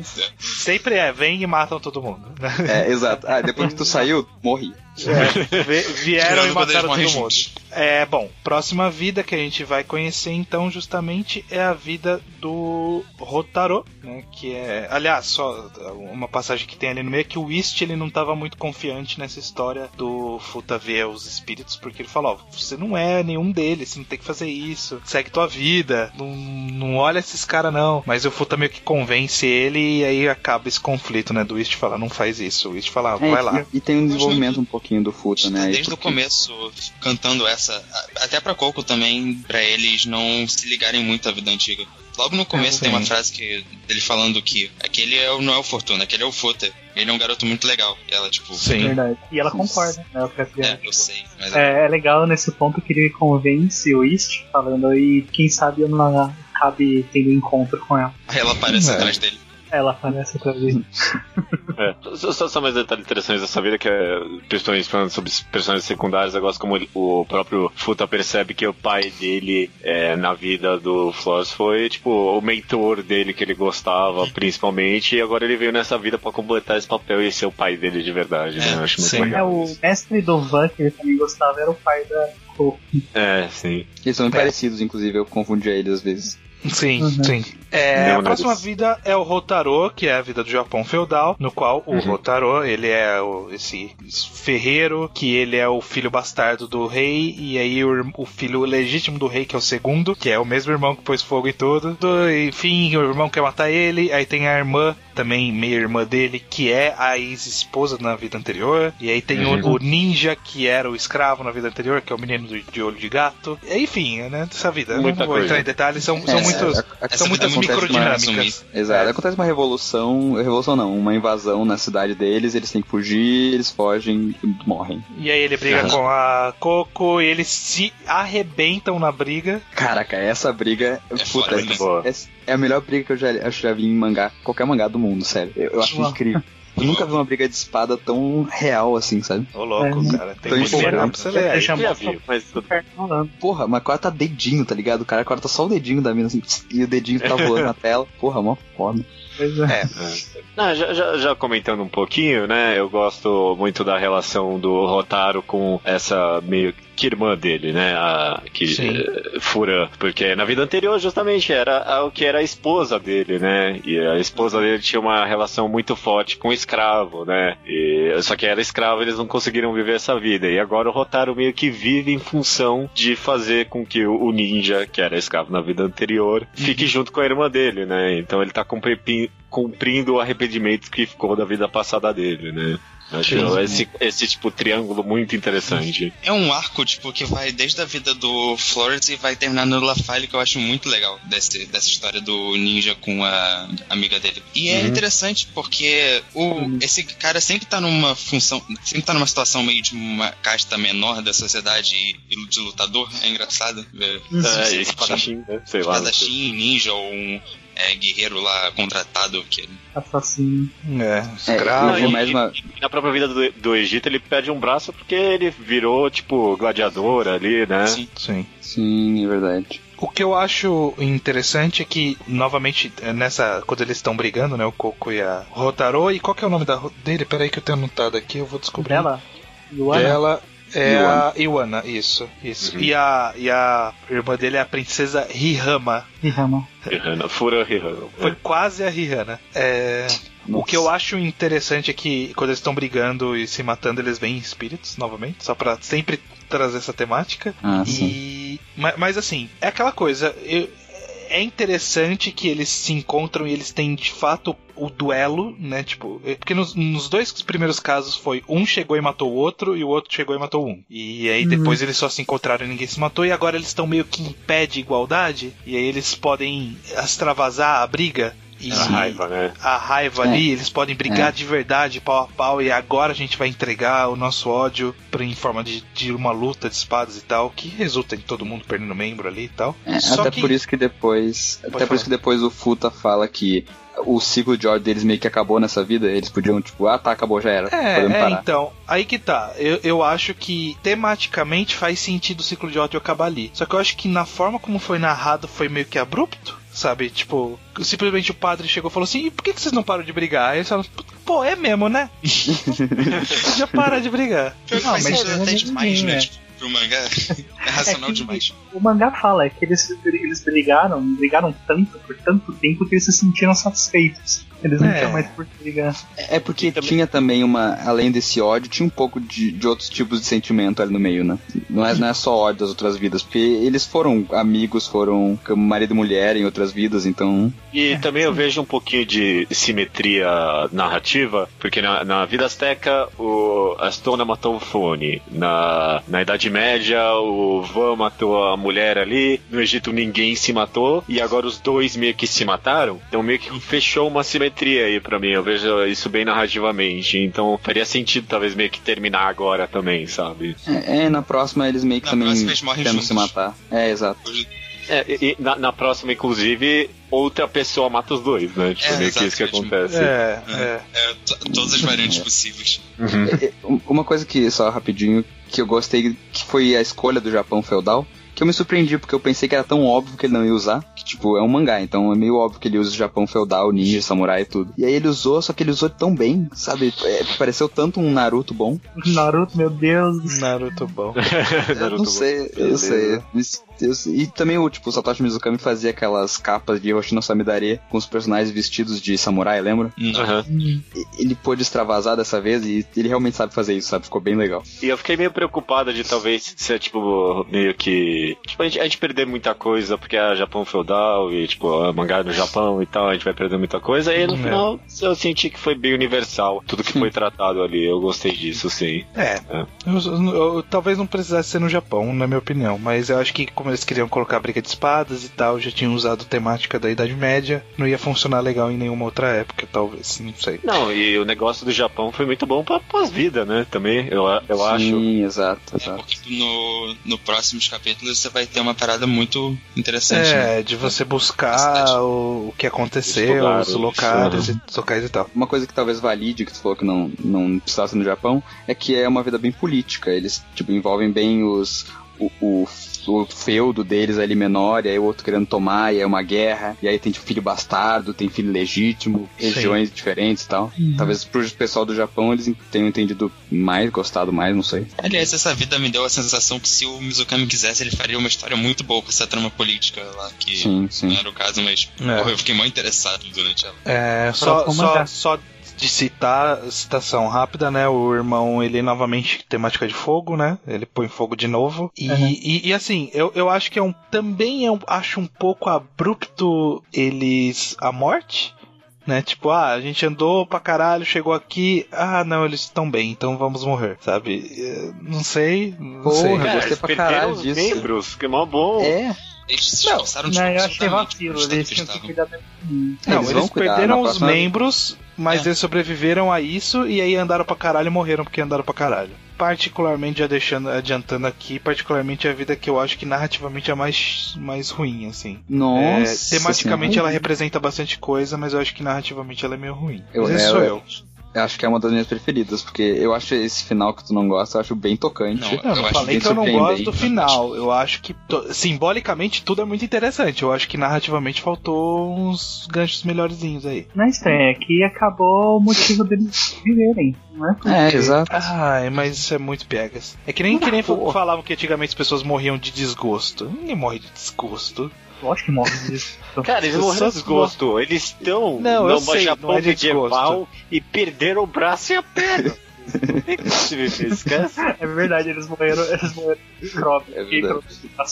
Não, mas tinha tipo, morrido muito antes. Eles devem ter caminhado pra caralho, porque eu acho que, se não me engano, depois o Futa explica que, tipo, ele teve que pegar um ônibus e um trem pra chegar até o lugar. Pois Era é. por infecção do negócio ali, tava tudo cagado. É, tipo, era É. um monte de bêbado que tava curando eles, jura, né? É, Não foi infecção, mas beleza. Não, uma, uma coisa interessante que, que, eu, que eu lembrei é que a família da Nono, na vida do, do, do Futa, eles têm um hospital. E aí, tipo, nessa vida do Japão feudal, ela meio que cura as pessoas ali. Então talvez seja, sabe, a família dela criou um hospital naquela época, ou perto daquela época. E ela. Porque nessa história é a Kari, né? A Kari. Kari, ela é a Kari, ah, tá, obrigado. É, então a Que Kari eles iam a cuidar dela e É. aí eles morreram e deixaram ela sozinha e aí meio que por isso eles têm é, eles cuidam dela na próxima vida porque a gente tem que repagar essa dívida que a gente criou. É. Sim. E eles É, citam é- também o, ba- o budismo e o conceito de renascer nessa vida. T- Talvez eu compreenda a, a vida do Egito e a vida do Japão feudal, não, talvez não foram realmente as melhores. Mas eu acho que justamente elas funcionam meio que com uma, uma trilogia com a vida do futuro que a gente vai comentar agora. Porque, tipo, Uhum. é, é, essas são as três vezes que mais se encaixam e mais os personagens vão levando uma coisa a outra, principalmente os secundários, principalmente o, o cara com olho de gato, a Nono, a irmã lá, tudo. Sim. E, tipo, acho que isso é uma das coisas que faz a vida do futuro ser tão boa. Ou mil Sim. outras coisas. Mas isso, É. tipo, ajuda muito a, tipo, olha, caraca, e tudo Sim. combinou aqui, sabe? É, São dois payoffs juntos, né? Tipo, ao mesmo você tem o a garotinha amiga dele e o ninja, tipo, cuidando do Lafalle porque por tipo gratidão, e aí o Aham. Lafalle e a qual é o nome? Lápis. E a Lápis cuidando da filha por gratidão também, tipo, cumprindo o objetivo que eles tiveram na outra vida. Nesse entrevista não tem nada muito interessante, então, é, além disso daí que a gente falou, que eles vão viajar e conhecer os locais e verem como as coisas vão ficando no passado e tal. Como eles meio que se entenderam, né? E aí poderia acabar o ciclo de ódio ali. O Futa falou, ó, a gente podia, né, acabar né, com esse ciclo, né? Porque a gente se entendeu já. E ela fala, É. não. É, Por algum motivo a Coco ela não abandona a vida original, sabe? Tipo, passam-se todas as vidas, o espírito dela foi aprendendo, mas ela não passou por esse aprendizado, sabe? Parece que ela tá presa na primeira vida. E Sim, aí depois sim. ainda vem a vida do, do Lafalle pra ajudar ela a ter certeza disso. E, e É. essa, essa cena, essa parte do entrevista também tem uma cena que eu acho magnífica, que é o Futa chorando. né? Ele descobre nossa, que os dois são primos. Caraca, essa cena é- é, é uma das minhas preferidas do mangá, porque é, Uhum. é muito engraçado, é muito tudo, sei lá. E é motivo também, você fica meio que feliz Nossa, junto com eu ele. Exato. muito emocionante. Tipo, Exato. Dava pra sentir a felicidade do Futa Sim. É. E que é interessante porque eles se encontraram no ponto onde eles falaram que iam se encontrar, né? Naquela Exato, árvore, exato. que no caso virou a mesa do McDonald's. É verdade. É, e, e aí que ele encontra aquele samurai que a gente falou antes, né? Que ele ia ser, voltar depois, ele encontra nesse momento. Ele não encontra, na verdade. Ele lembra, é, ele lembra que ele tinha destruído a alma do cara. E é até legal que eles meio que plantam a ideia de que quando tu. Quando a tua alma some, ela, tipo, não é como se tu morresse, tu só, tu só volta pra luz, como a, a Rune fala. Cria a ideia de que quando Fortuna tiver a redenção dele, ele, ele não vai acabar tão mal assim. Vamos lá, porque a gente tá entrando na metade, na segunda metade do mangá agora. E, e é a Quatro, parte é. que Tá mais foda. tem teorias e assuntos pra se falar. Então, vamos lá que vai ser difícil. Ah, Esse mangá é, É- bom, cara. O que, que a gente vai É fazer? bom, é bom. É bom. a gente entra então na sexta vida pra conhecer Lafalle, Lafal, sei lá qual pronúncia vocês vão querer La Fale, utilizar. La Fale. La Fale. Ela fala. Que é a vida, entre aspas, do futuro. Na verdade é do futuro, não é entre aspas, é do futuro mesmo. E aí a gente fica Sim. meio perdido, caramba, o que, que tá acontecendo? Mas esse fa- o que eu acho muito interessante da vida do La Fale é que ele começou a gente, caramba, é do futuro, né? O que, que será que isso significa? E aí a gente totalmente esquece que é do futuro. Foda-se, essa trama tá muito interessante, sabe? Sim. Não, não fez muita diferença ser do futuro, na verdade. Caramba, Ah. mas por que será que é do futuro? Mas caramba, mas essa história é boa, né? É, tipo, Não, mas- tinha que ser do futuro para as É. coisas estarem Sim, do jeito que tá, sabe? Tipo, Sim, ter a, a- sim. a, Sim, torre, sim. a árvore e tudo mais, mas É tipo, sim. o futuro do Futa não é, tipo, ser futuramente ao Futa não é relevante, tipo, É. de grande forma. o Sim. ter quebrado a, a, a- a linha A temporal, cronologia. né? É, a Eu lembro que quando não- eu tava lendo pela primeira vez, eu criei uma teoria de que, ah, não, mas isso deve ser, tipo, muito antes, aí o universo zetou, por isso que eles estão vendo essa vida na real, vai, vai ser no começo. Não, mas É. mas eu, eu acho legal que ele cria um universo de ficção científica misturado com fantasia muito complexo e muito coeso, assim, né? Nessa, nessa vida. Porque eu queria um livro só sobre. um livro mangá só sobre eh, esse futuro. Porque é um futuro muito bem feito. É muito da hora, né, cara? Todos É. os conceitos, né? E tudo encaixa, tem aqueles robozinhos que são todos felizinhos, e imortalidade, é tudo, tudo incrível. O que eu acho mais interessante é como essa vida ela vai escalando, né? Porque a gente começa com esse conceito de que, ó, tem essa torre com esses monte de cérebro embalsamado que a gente mantém vivo aqui e você vem e vai limpar. E é isso. E, desculpa, mas só isso já é muito da hora, cara. Já é interessante, Sim, porque já tem sim. o drama do tipo, por que, que a gente faz isso? O conflito moral, Né? Estão cara. vivos de tipo, verdade ou não? É, se aquilo é. vivo ou não. Pô, meu, caraca. E aí, com o tempo, essa história vai subindo, né? Porque aí aparece o espírito da torre, que é o Spácifica, e aí eles viram diretores, eles começam a descobrir a história do mundo, e aí descobre que, que caralho. Fizeram engenharia genética por muito tempo, fizeram super-humanos, isso deu uma merda foda na humanidade. E proibiram isso, e proibiram um monte de tecnologia, inclusive o até governo um, tá escondendo a tecnologia das pessoas porque cagou tudo, né? uma vibe meio Music foda of que Mary, ele né? cria uma história falsa, tipo, do futuro, pra depois falar pra gente qual é a história verdadeira, sabe? Ele cria É. duas plausíveis e a gente recebe esse twist. É, e, e aí essa coisa do governo barrar é uma coisa meio Music of Mary, né? Tipo, a, a gente não pode avançar a tecnologia, a tecnologia é até aqui, não pode mais. E no final é interessante porque a gente descobre que fala-se que é até ali, mas na verdade todo mundo tá, tá indo além disso. E todo mundo sabe que tá todo mundo indo além disso e ninguém tá fazendo nada, sabe? Tipo, o governo sabe que na torre eles estão fazendo pesquisas que não pode. os caras da torre sabem que os terroristas estão fazendo coisa que não pode. Os terroristas sabem que o governo tá fazendo coisa que não pode. E aí todo mundo permanece só em silêncio, sabe? Tipo, é, uma, é, um, é um equilíbrio minucioso dos, dos poderes, sabe? Tipo, ninguém fala nada e todo mundo mantém-se vivo. Só que vira meio que uma guerra fria que os terroristas querem destruir o mundo, fazer a bomba lá do, do É buraco muito negro. conceito, cara. É muita É muito coisa, conceito. cara. Ele vai escalando muito, é muita coisa que ele vai eh, subindo. E talvez por isso que a vida do Lafayette seja tão interessante no final. É, começava, começou com essa coisa que já era uma discussão interessante, e aí virou outras infinitas discussões que eu nem sei como que a gente vai abordar tudo aqui. Não vai, não vai. Não vai, cara. Eu só queria terminar dizendo essa introdução falando que ela é muito interessante no conceito macro das ideias, mas eu também gosto muito do lado pessoal dos dois, tipo, vivendo naquela torre, Nossa, tipo, sim, a passagem do sim. tempo.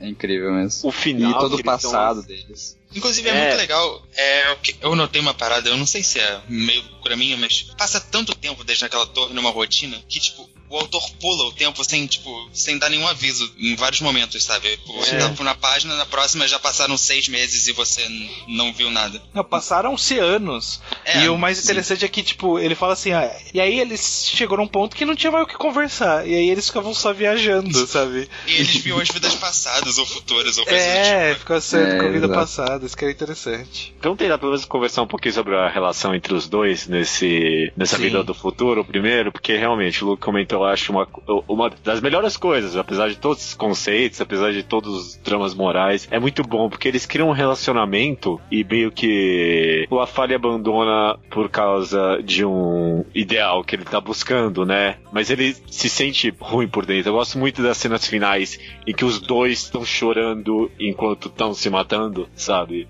Sim. Tipo, parece que.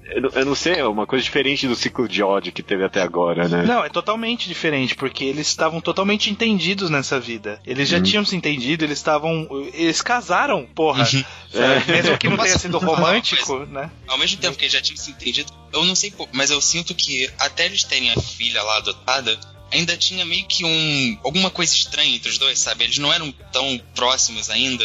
Eles até mencionam que eles nunca conversaram muito ou coisa do tipo. Porque mesmo que eles estivessem bem, ainda tinha alguma coisa, alguma relação estranha que eles não estavam sabendo lidar. Mas quando eles têm a filha, tipo, que cumpre o objetivo da vida do Rotaro, eles começam a ficar bem mais próximos de fato, porque eles se uniram e terminaram o objetivo. É. É, e foi aham. uma família Não, e, de e, verdade. E também é meio que essa estranheza entre os dois é meio que justificada, pelo menos em sentido de plot, no final do mangá, que eles falam lá que realmente, né, tinha, tipo, tinha introduzido ali um negócio pros dois realmente se odiarem, né? Só que você vê aqui que os dois lutaram tanto pra, tipo, honestamente destruir isso, que no final eles meio que superaram o, o destino, né? Superaram, tipo, essa, essa coisa entre os dois. No final não tanto, né? Mas.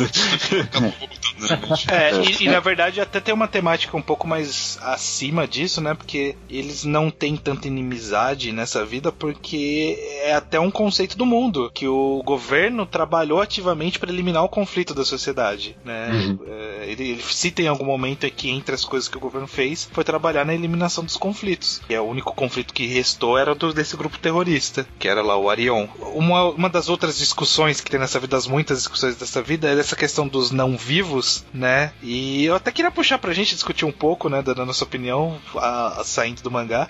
O que vocês acham? Vocês que acham que os não vivos estão vivos? estão vivos ou mortos? Hum. Que resposta vocês dariam pro, pro cara quando ele viesse perguntar? Eu acho que estavam mortos, e digo mais, Lafari só fez coisa certa, viu? Muito La- obrigado, Na, Lafari- na real, ele não Safado, fez porque não, não fez diferença, Na na real. No final. É, Não, fez sim, fez diferença. Não, não fez diferença, Não falou já que não fez. Fez. Não fez. Foi Esse, esse. Não, mas, mas olha só, Tá olha só, eu acho interessante falar aqui no podcast de que talvez não tenha sido a bomba que estourou tudo. Eu não sei se eles percebem isso depois no mangá mesmo. Não? Hã? Não, é a É- é bomba. Não, então, olha só. O gato era uma máquina do tempo. Eles falam isso Sim. depois. Então, naquele momento, não era o mundo explodindo, era o gato voltando no tempo. Não. O espaço e o tempo estavam se destruindo e voltando. E foi assim que gerou aquela realidade da, do Genderbender lá. Não, não, nada a ver. Nada Claro a que ver. sim, claro que sim. A realidade Cara, de Genderbender sempre existiu. Não, a gente vai chegar nisso, a gente vai chegar nisso. Vamos voltar pra vida do Lafalle. Mas ainda. toda a vida do Lafalhe, é na vida do Lafalhe que isso acontece. Mas Não, uma, mas bomba, calma. uma explosão ali com certeza aconteceu, porque na vida do Fortuna eles voltam lá e tem tipo uma cratera gigante que depois Exato. o Fortuna descobriu que foi o Lafale que fez. Ah. Tá ok. Tá ok. Mas é que, é Com que no certeza tipo, final. teve uma explosão ali. Tá, então o que, que essa máquina do tempo tem de diferença que faz diferença, não? Não muito. Na verdade, a máquina do tempo eu não achei é, recurso direto pra ele na história. A gente pode discutir depois nas outras vidas, É, mas eu não, a- não, não usou pra porque- nada, eu acho, essa Até porque no, no capítulo extra do mangá. Ah, não, teve, teve, um recurso, teve um recurso, depois a gente conversa também. Ah, fala só que, tipo, mostra que existem várias possibilidades de universo. Não, porque- mostra, mostra que o mundo não acabou. Mostra que o mundo não acabou, porque a máquina foi, foi reconstruída. Ah, é, sim. É verdade. eles- Não, e, e além de mostrar que, tipo, a- aquela máquina do tempo conseguia observar os raios, vários tempos diferentes, e o raio sempre saia diferente. Então Sim, mostrava sim. que, tipo, tem realidades alternativas. E isso meio que justifica exatamente a vida da, do Genderbender. É. Vocês estão fugindo da pergunta. Os não mortos estão vivos ou mortos? Mortos. Mortos. Ah, o Bosch tem que estar errado. O Bosch tem que estar errado. O que, que você acha estranho? Você não responde? Eu acho que estão mortos, né? Conceitualmente estão mortos. Também acho. Mas eles são não opinião. mortos, então eles estão vivos. Nossa. Ou é um vídeo falando, Bosch? Não, mas eles são os não vivos. É verdade. Eles são não mortos. Não vivo no É, quer eles dizer. são Não, são- vivos, é verdade. O, no- o nome não é não vivo. O, mor- o nome é não vivo não não morto. Eu falei errado. É diferente, é diferente. É diferente. Não, e, e eu acho que o mangá ele constrói pra mostrar que, tipo, eles estão mortos mesmo, que essa é a opção certa, né? Porque tá fudendo o ciclo das almas o negócio. Não, Não tá, a gente vai falar Caralho, disso, Leonardo. disso depois. eu não entendi tava nada assim. desse mangá. Tava assim, tava assim. Não, não tava. Não, vamos falar disso Não. agora assim, porque depois Tá. eh, o Fortuna fala pro, Lafa, eh, pro Lafalle que, ah não, as, as almas talvez só não estavam escolhendo aquele Não, momento não é específico. talvez. Ele fala, só não estavam escolhendo esse período específico. É, porque elas iam parar numa torre e iam ficar Exato. paradas ali. Mas Quem é que assim, escolheu essa faz- a humanidade já teve uma população muito menor do que a que ela estava tendo nessa época. E daí? E, e aí as vidas continuaram, as almas continuaram, não, não precisou de nada, nenhum problema. Não deu nenhum problema. Mas as almas estavam ficando presas estavam presas. Na- nada, nada, nada leva a crer que as almas estavam presas ali. Não, não não se se leva a sabe. crer. Não, não se sabe se as almas ficam presas ou não. Mas a explicação que o Fortuna dá é que não servia pra nada. Tipo, ah, os, os espíritos não Não, o estavam ali. Fortuna Não- tava errado. O Fortuna É. tava errado. O que, que esse Fortuna Esses- faz também? Esses são vocês. Eu, o Leonardo eram justamente os que mais defendiam Fortuna no começo e agora eles estão, ó, não, Fortuna. Você- totalmente errado. Vocês estão tentando fazer exatamente o que o Futa faz, que é tentar achar um propósito pra vida do Lafalle. Gente, o Lafalle tem um propósito na vida e não precisa ser isso, sabe? O propósito dele não foi libertar almas, sabe? Ele apenas lutou pelo que é certo. Isso já é, na, na opinião dele, isso já é alguma coisa honrada, honrada de alguma forma. Mas, mas é que, mesmo, Mesmo assim, ele estando errado, ele pode não, estar escuta, errado. Independente de trancar a alma ou não, é escroto tu fazer isso. Ficar Sim. prendendo as pessoas. Não, é escroto, é escroto. Isso tá eu ótimo. concordo. A questão é que as almas. Isso não tava causando merda nas almas. Só tá, Tá, mas tava zoado. causando merda. é escro- sabe, é, é mais uma, uma coisa do tema de quebrar o ciclo e desafiar a autoridade. De que ele, ele desafiou a autoridade, né? Caraca, ele matou um milhão de pessoas. Inclusive é legal. 100 milhões. 100 Peraí, milhões. como que matou um milhão de pessoas se não estavam vivos? É, Enfim, Naquele foi. universo eles é, estavam. foi met- Enfim, Eles estavam vivos. e, e é legal que depois.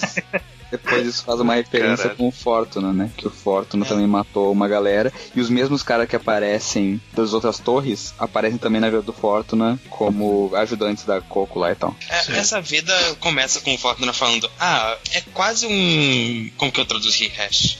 Mas é perto. Ele fala que é tipo muito parecido. Sim. E ele É. fala, é, uma vida, é a minha preferida, e eu concordo com ele ele. tinha razão. O Fortuna tinha razão. É a vida preferida também. É, minha nesse, vida nesse caso.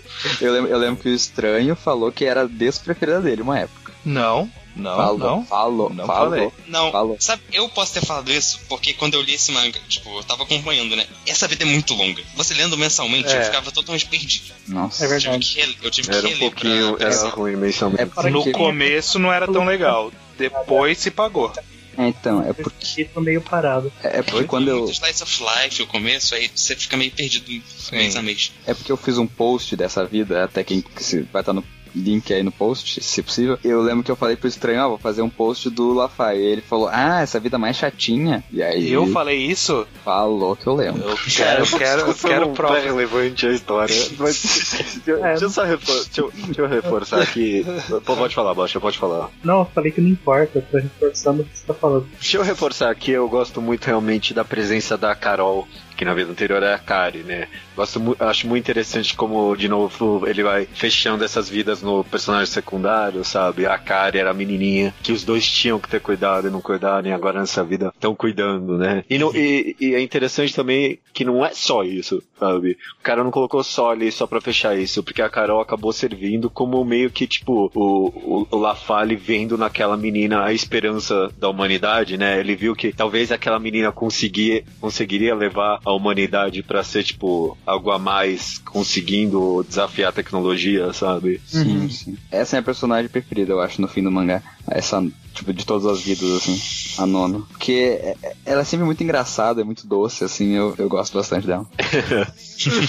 Ela namora com o filho do Flores. É, é. É? É, ela, ela- ela acaba namorando com o filho do Flores, que era o cara do Egito ali. Não, nem Sério? lembro disso. Sim, sim. Uhum. Só algum- algumas outras notações gerais sobre essa vida do Lafalle antes de a gente sair dela. É, eu gosto daquela página, bastante da página em que o Lafalle ele liga os pontos, que Putz, mostra é ele, olhando e o cérebro explodindo praticamente de conexões. E aí logo em seguida mostra ele, caralho, eu não acredito o que, que a gente tá fazendo aqui. Foi, foi muito Sim. interessante, uma virada bem legal. É, e, e- um jeito foda de mostrar uma coisa que geralmente apresentariam em diálogos positivos, ele mostrou visualmente, né? Sim, sim, exatamente. É, outra coisa interessante é que o Lafalle se entende com o irmão né, nessa vida. Eles conseguem deixar as diferenças de lado e meio que também encerra o ciclo de ódio com o irmão. O irmão caga tudo mesmo assim. Ah, o irmão caga tudo mesmo assim porque não conseguiu parar os terroristas. Mas Uhum. outra coisa interessante é que fecha um ciclo do de um dos outros personagens, do amigo Narigudinho lá, que na vida anterior ele decidiu abandonar a bebida e aí nessa vida ele não bebe. Ah, é nossa. interessante. De fato, Ah, verdade. tem isso. É. Ah, é, e tem também a- o fantasma do Rotaro, né? Que o, o Rafael sonha com ele. O Sim. que, que vocês concluíram nisso, diga-se de passagem? É porque mostra antes que a alma do dele e da Iwana. O- Sim. E- a, a alma do Rotaro e da Iwana ficam na frente da árvore e ela pergunta, ah, o que, que tu vai fazer? Ele, vai- e ele fala, ah, vou ficar aqui um tempo. E ela, beleza, vou embora. E ela vai embora e ele fica zanzando lá o fantasma bizarro. E aí no fim ele resolve, né? Entendi, entendi. Faz sentido, faz sentido, sim. Enfim, a história dessa vida termina com um conflito, né? O Lafalle decidindo com os outros gerentes desligar a torre e a Laps, né, ficando eh, horrorizada com essa decisão. Eles meio que se atirando, mas no final não serviu pra nada porque acabou o mundo, né? Então tá É. ótimo. E, e o- e o Futa acorda gritando, acabou o mundo! Caralho, puta merda, acabou o mundo. Do nada, né? Porra, é essa? Caralho, meu, que vida é essa, né? Que acaba o mundo. E após isso a gente tem lá algumas cenas de conflito entre no qual o Futa se declara pra Pô, Ishigami Koku. excepcional a pós-vida aqui, cara. Nossa, essa é fantástica. É, e- e- esse, puta merda, acho que é o capítulo 30. Puta, esse capítulo é muito bom. Eu acho É. engraçado porque, tipo, mostra todo mundo espantado, inclusive a Nono que tava passando na hora. É, Nossa, isso é genial. Todo mundo tá pra lá, isso que é genial. tipo, e eles juntaram todas as tramas, porque tava a Nono procurando ele, eles estavam procurando a Rune, o, o Is tava procurando a Rune, daí todo mundo se juntou ao mesmo tempo. Não, e aí apareceu a, a outra menina lá de óculos.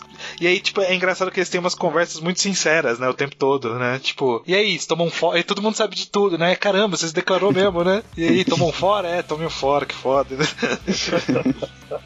e Não, ela e eu- conta de quem ele go de quem ela gosta e não fala pra ninguém, né? A gente não sabe quem que é que ela gosta. Não tem muitas opções também, né? A gente conhece, tipo, dois personagens.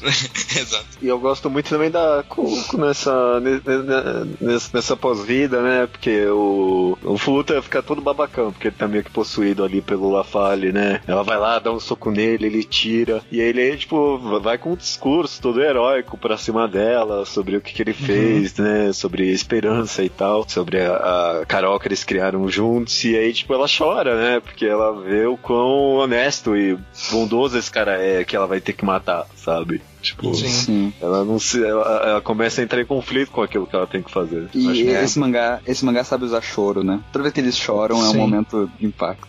Sim. Exato. A última vida sequencialmente que nós vemos, né? Tipo, é a vida número 7, é a vida da Fuko, que o Fortuna diz, né? Que é uma leve variação nas, na probabilidade, né? Que você pode variar uh, o eixo do, no tempo, o espaço e as possibilidades, né? Ele diz. Então, É, isso é, só, só existiu pra cagar a história, né? pra cagar a história? É, essa vida. Pra, a É, história do mangá como um todo, você diz? É, eu. Como um todo, Exato. mas o cara.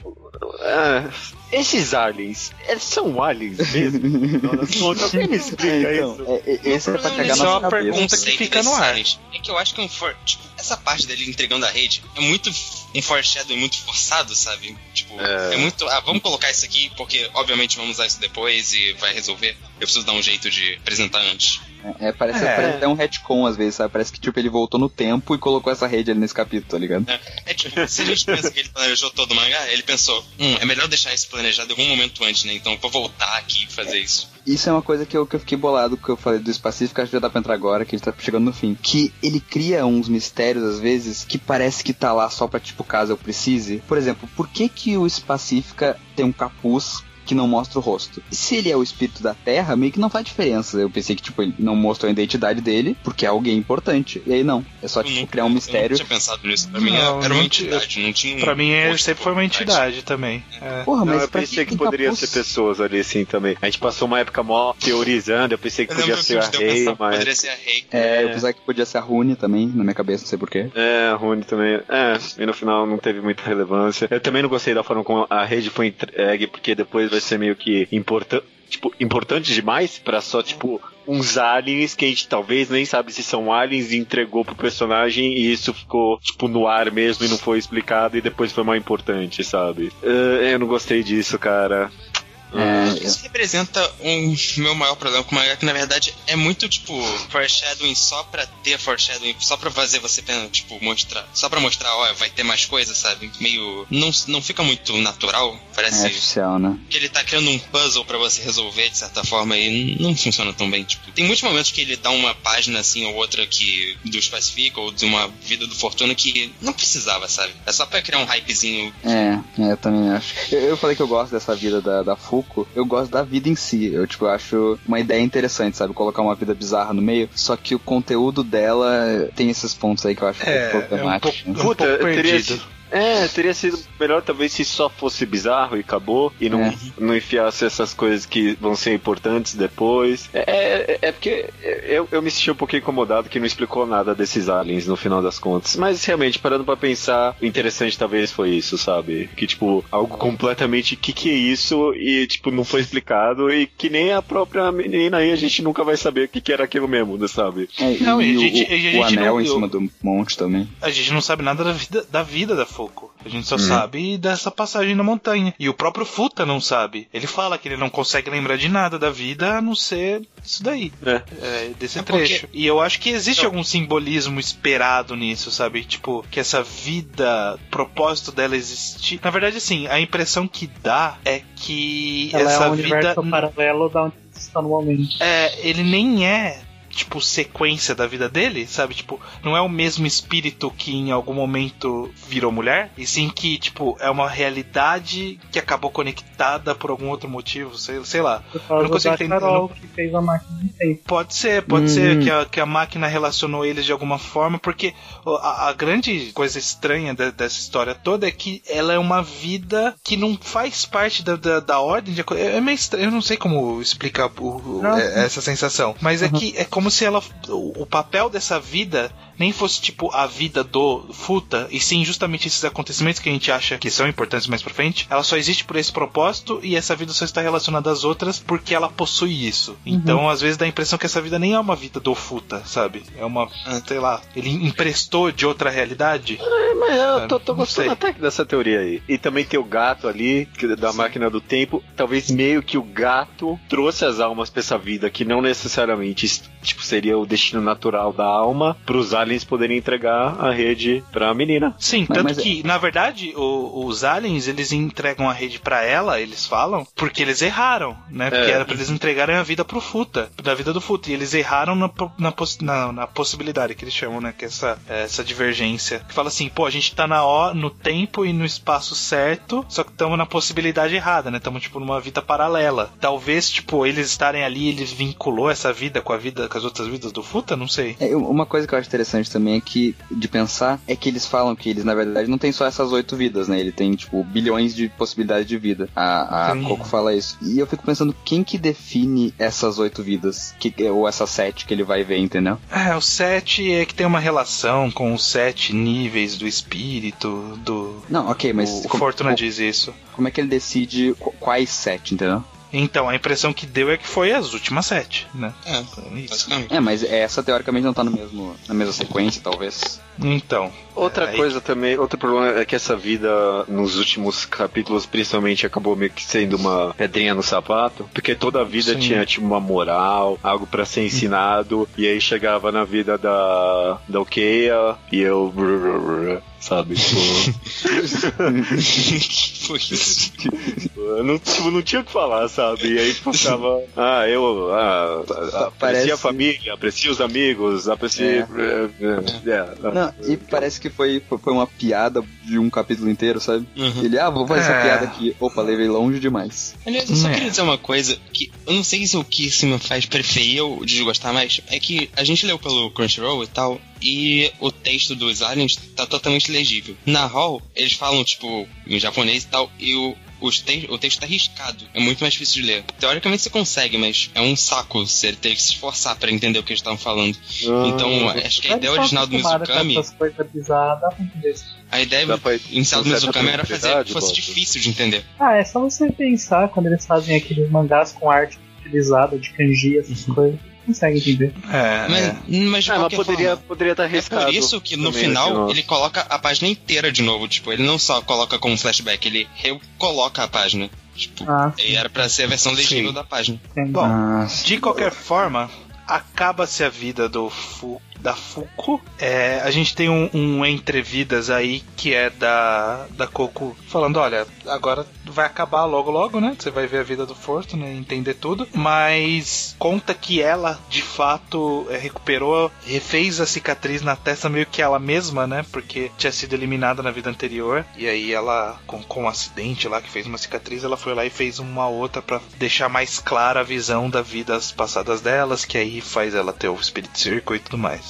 Hum. é, só, só um, um behind the scenes aí, que a gente tava, tipo, muito empolgado nesse momento do mangá quando a gente tava lendo, né?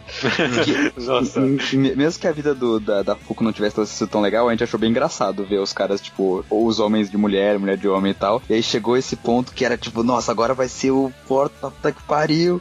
A gente tava maluco. Não, o cara construiu o hype pra essa vida mesmo, né? Sim. Eu, eu adoro esse capítulo como, tipo, uma prévia do final, o capítulo da pré-vida, tipo, da Coco, tipo. Porque eu acho que a Coco foi uma personagem meio mal aproveitada, essa vida atual dela. É interessante ver um pouco da personalidade padrão dela sem ser corrompida pela outra. Sim, sim. É. Porque assim, ela foi meio bom aproveitada, mas foi justificado na história, É, né? Justamente porque a foi Coco porque tava é isso, dominando ela. Eu É. ainda acho que poderia ter sido um pouco mais usado. Não, É, eu, eu gosto dela, tem, tem outros piores que ela, mas enfim. não tem.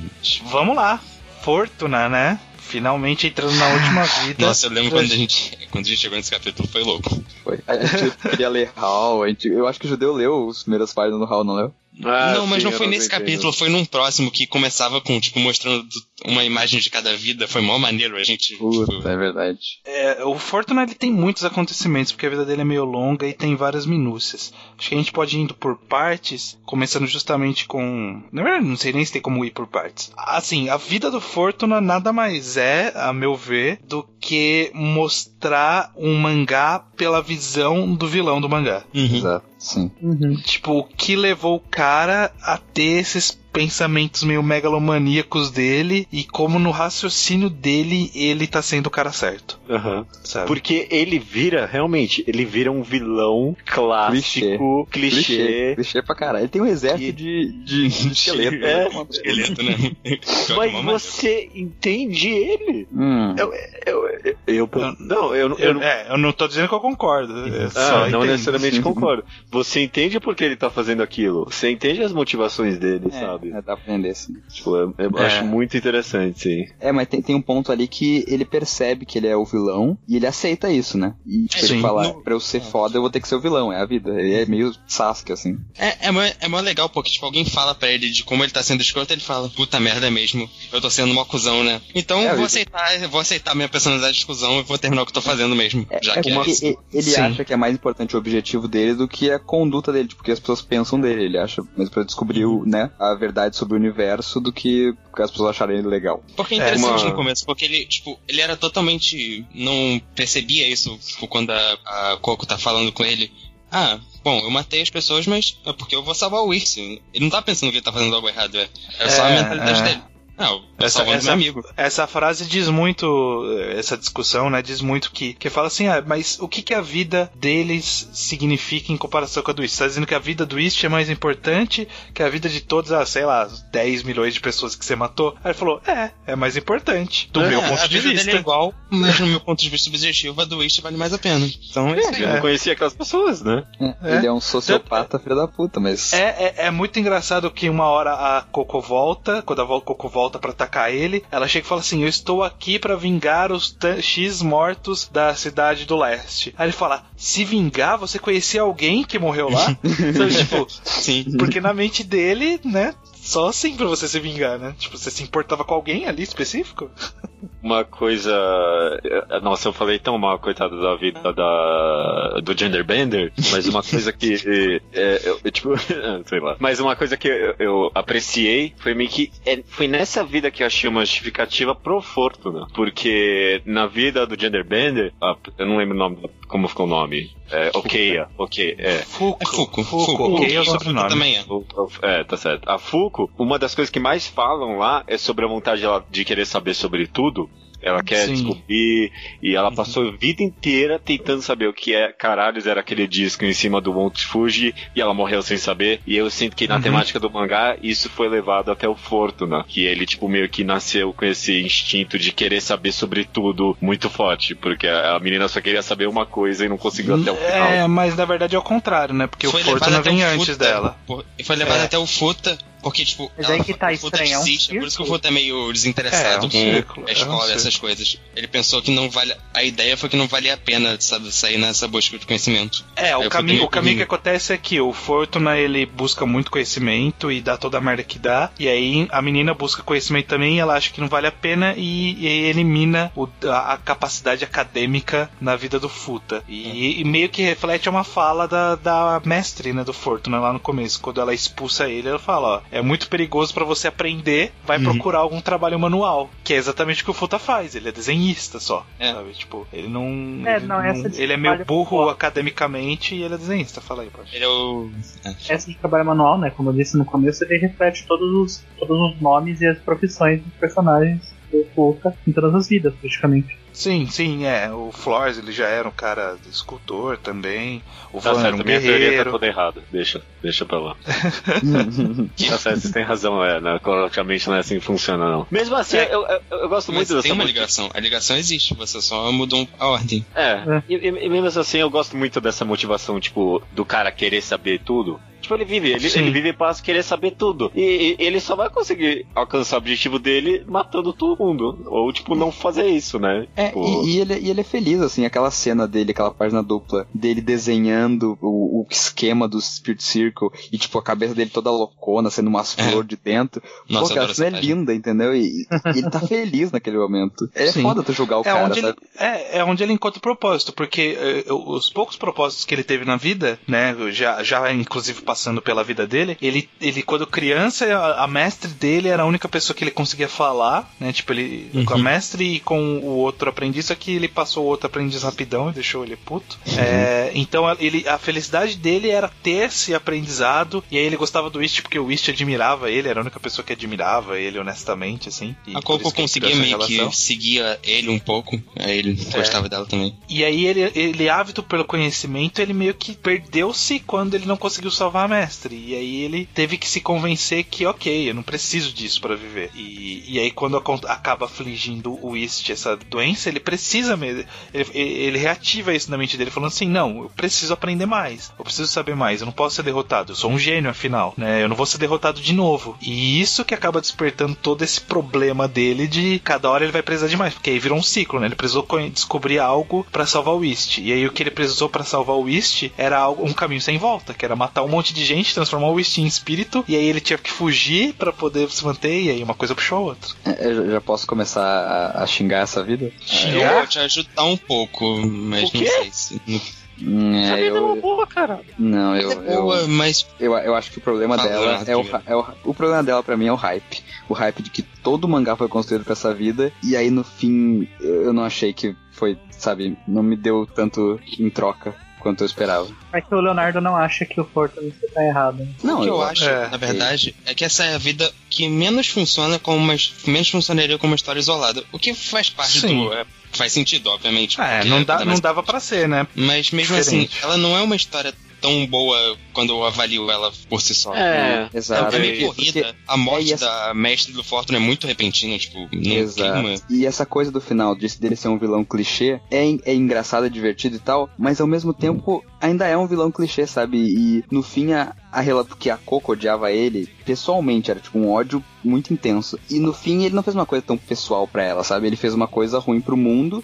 ela era uma heroína do mundo e ela ficou bolada com ele. Mas eu, eu Mas sinto falta eu- de uma, um conflito mais pessoal. Eu não acho isso problemático, eu não acho isso nem um É. pouco problemático. Na verdade, eu acho que isso é interessante justamente porque a gente tem uma visão de algo que é clássico e genérico visto pelo outro lado. Inclusive até uma construção mais complexa, porque a Coco não é só uma heroína genérica, ela é uma heroína que foi alçada a essa condição por vários motivos. Mas no final a relação entre eles é uma relação vilão final e, e herói do mundo que a gente já tá acostumado em todas as outras histórias? É, mas toda a construção que é o que torna isso rico. Eu acho que a co- o, o final ser algo que é previsível não significa que torna o- a jornada ruim. N- Nem é por ser previsível, na verdade, é mais por não ter esse conflito pessoal. Porque eu tava esperando, pensa assim, quando no começo do mangá ele sempre falava, nossa, mas é que o Furtuna fez uma coisa terrível, que o Furtuna fez uma coisa terrível. E aí, meio que essa coisa terrível não é uma coisa específica, assim, É, ele... não, é só matar 100 mil pessoas. Não, E ok, tentar literalmente matar o mundo inteiro. É,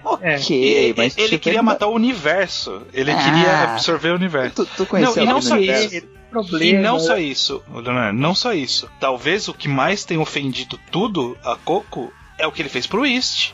É, Ele simplesmente pegou. Ele matou o East, sabe? Uhum. Só que na ia mente dele ele não matou. Na mente dele ele não matou o East. Na mente Mas dele ele- ele fez um favor. Mas E o morrer. ele, o East, ele é bondoso o suficiente pra ele não culpar o Fortuna. Só que ele não tá feliz. Quando ele. A primeira coisa que ele faz é: que, que vo- você agora é um espírito? Ele faz uma cara de bosta e fala: Ah. E, e ele não vai brigar com o Fortuna porque ele não, não é esse tipo de pessoa. Porque ele sabe Mas- que o Fortuna queria o bem dele, de certa forma. Exatamente. E mais pra frente a gente percebe, o, o próprio East fala pro Fortuna, olha, eu, eu nun- nunca vou te culpar pelo que você fez, mas eu só fico triste e desapontado. É mais pelo que ele fez com o East, talvez pra Coco, do que o que ele fez para as outras pessoas, mas o que ele fez para as outras pessoas, né, de matar todo mundo no mundo deliberadamente, a primeira vez meio que sem querer, só não se importando, mas depois ele faz de propósito mesmo. Não, para que eu acho que nem a própria Coco queria que ele matasse tanta gente por causa do pai.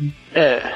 E também, tipo, é que a morte é, é- é lidada muito, tipo, rasteiramente nessa história. Mas, cara, o cara é, tipo, 100 vezes Hitler, esse cara, no final das contas. Ele virou, ele virou, tipo, um cara completamente desprezível, né? E, e é que a gente não vê ele assim, justamente porque a gente acompanhou a história dele, né? Mas a história pelo lado da Coco é, tipo, o cara virou uma pessoa terrível mesmo. Eu compreendo ela criar esse ódio por ele. Sim. Um Hitler que ainda por cima Meus problemas eram mais é, narrativos mesmo. Eu acho que é- não é tão bem tipo não não é tão bem contada quanto algumas outras, não é? É muito infodump ou muita exposição pra terminar a história. Essa história tem um dos meus momentos favoritos. É, não os meus favoritos, mas é o momento que justifica um pouquinho, talvez, a presença da Rune junto ali com o Fortuna. Que ele tá lá prestes a.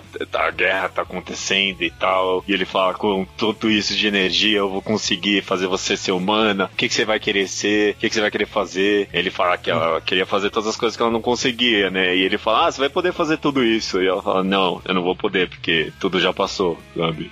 Tipo, Exatamente. Tu- tudo que você fez pra poder alcançar isso destruiu o que eu queria. É. Então, eu acho muito, sabe, tem todas as nuances durante essa história. Eu gosto, sim. É o mesmo conflito da Coco depois, né? Tudo que ela queria salvar o mundo, tipo, ela queria salvar o mundo e ela acabou não vivendo o mundo por causa disso. O interessante é que esse negócio do Fortuna meio que tem um payoffzinho no final, que a gente é o, a conclusão final que ele chega também no finalzinho do mangá. Ah, Ah. ah, é, Porque, não, ele- e, porque é o que o Futa mostra pra ele. Tá todo mundo aqui, cara. Você vai ter tudo isso. Tá É. todo mundo. você finalmente vai poder conquistar, sabe? Tipo, tudo que você Uhum. queria. A Rei voltou, né? Tudo isso. Mas é, no, no geral, eu, eu concordo que tem uns problemas de hype. Sim. Mesmo assim, apesar dessa vida não ser a mais interessante pra mim, talvez, a pós-vida é muito boa. Tudo que acontece. mangá, né? É, Ah, é porque, na verdade, mais- na verdade é, tudo, é tudo um, um- um arco enorme, É. né? Porque o, arco do Fortuna não acaba na história do Fortuna justamente porque ele plantou todos os acontecimentos pra ser pago na vida do Futa. Então eu acho Sim. que é injusto avaliar a vida do Fortuna sozinha, justamente porque ela não conclui. né? A jornada Sim. do For- Fortuna começa nessa vida que a gente acaba de ver, passa por todo o mangá que a gente viu até então, e aí chega nesse finalzinho, né? É, a, a vida, a vida futa só começa na última página, né? Até Exatamente. tudo Fortuna ainda. Exatamente. Ah, tá. Antes da gente seguir para essa, tem duas coisas que eu quero comentar rapidinho. Uhum. É, primeiro que eu acho muito interessante que o Fortuna vê as vidas futuras dele e, tipo, é o Futa vendo as vidas futuras do Fortuna de novo pelo Fortuna. Ah, é uma é. confusão muito estranha. É, é, é meio.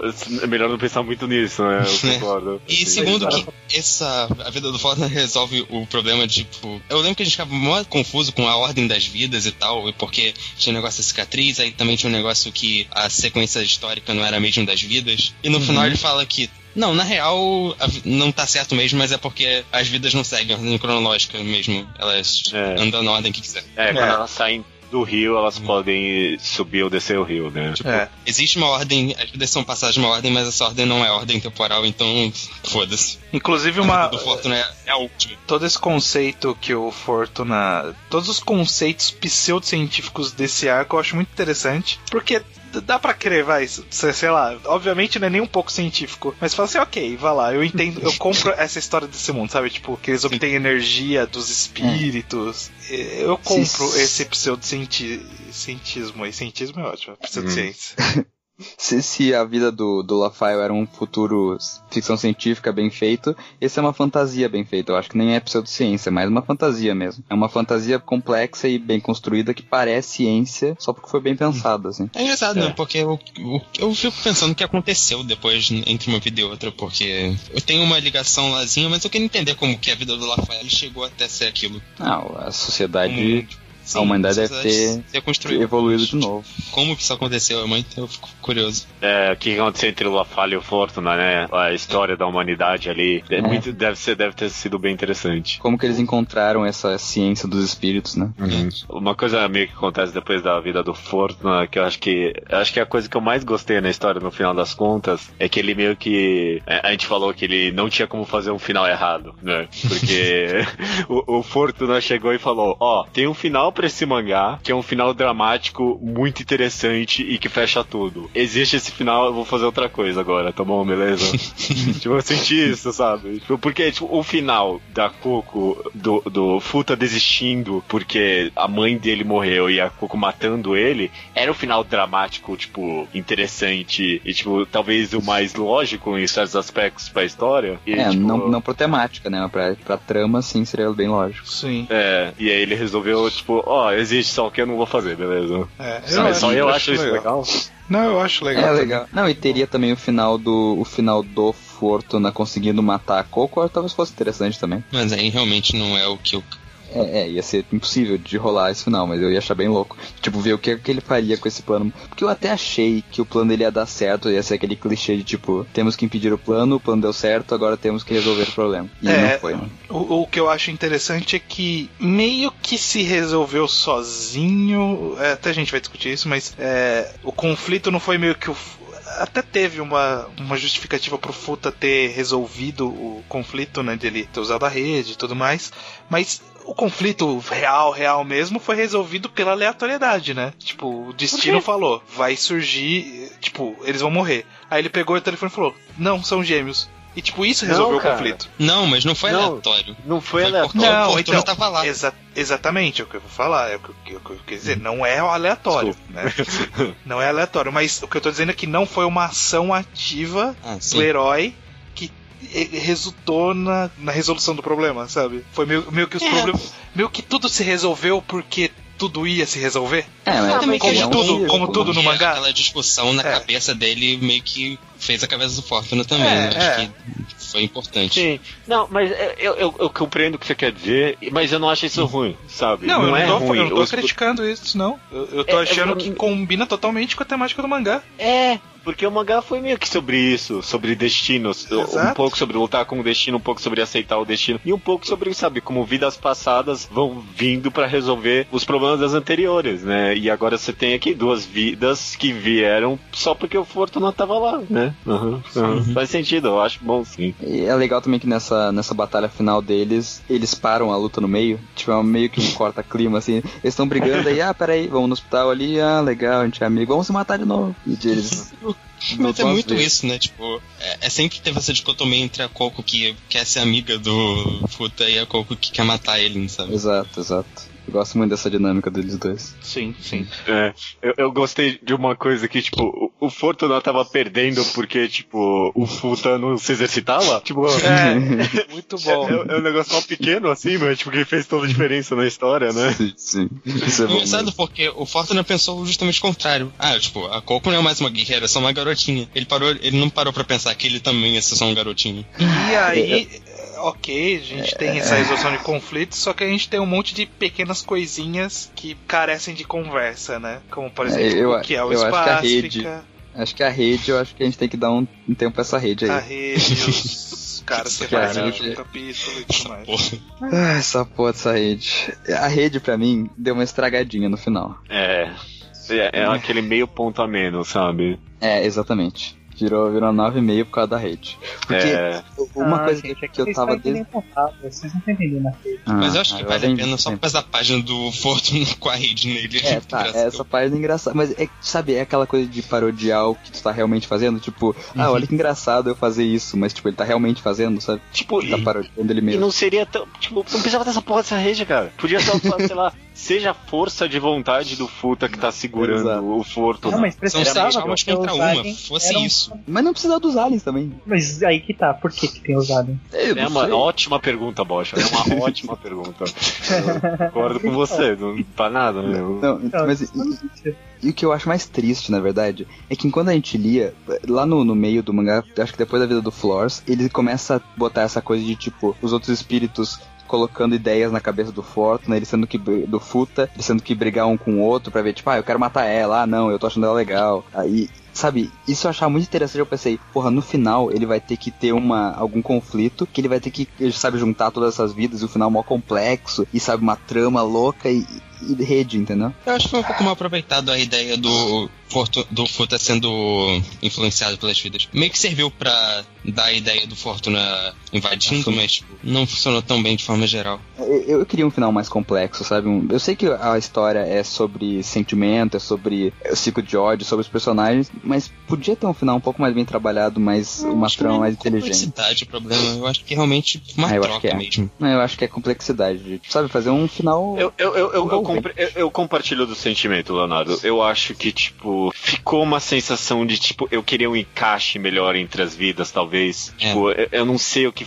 Eu, eu não sei o que é, mas ficou um pouquinho uma sensação de vazia. E, tipo, Hum, é- é, eu, eu não sei se é de encaixe o que deveria se esperar. Porque realmente a ideia toda da. Uma das gr- grandes ideias do mangá é que cada vida é uma vida. E você Sim. levar uma vida pra outra é errado. E no final é meio que as outras vidas falando: Ô, ô Fortuna, tua- você tá aqui, você não devia estar aqui. Você não devia estar aqui, porque tudo que você tinha era em outra vida. E mesmo que as pessoas estejam aqui de novo, não é, não é pra você. É pra É. o seu novo você, que é o Futa. Por isso que eu acho que na releitura eu, eu, eu soube apreciar bem mais esses momentos. Uhum. Que nem, pô, Sim. eu adoro a cena do tipo, é, não chore porque não tem nada de triste, sabe? Uhum. Pô, é isso, Hum. cara, sabe? O, o Fortuna tava todo ressentido ali, porque ele não ia ver mais a Rei, mas ela tava ali, sabe? E mesmo assim ele tava lutando contra aquilo.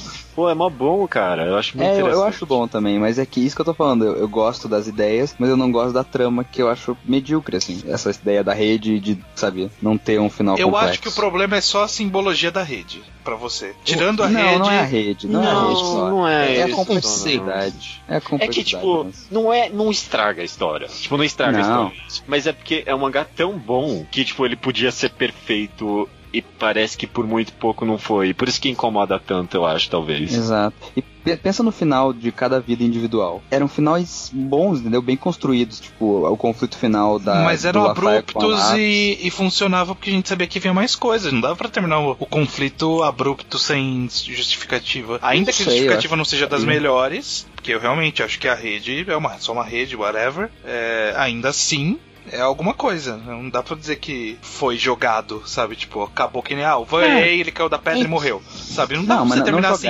Ah, e o Fortuna falou, é, realmente, né, tá tudo errado, e parar, sabe? Não dá pra fazer isso, não dá pra fazer final Ah, Rotarô, sabe? Mas fazer mas uma dá- coisa. acho que dava pra fazer o final Rotarô se tu tirasse o final. Tu faz uma- um conflito, tipo aquela da espada, e aí depois tu faz o pós, depois que. Entendeu? Faz a mesma última página do Fortuna com os outros ali, com o pessoal falando não chore eu. Só que sem a rede. E, e com- não, não só sem a rede, mas é a com rede alguma seu coisa problema, fala a no verdade. lugar da rede.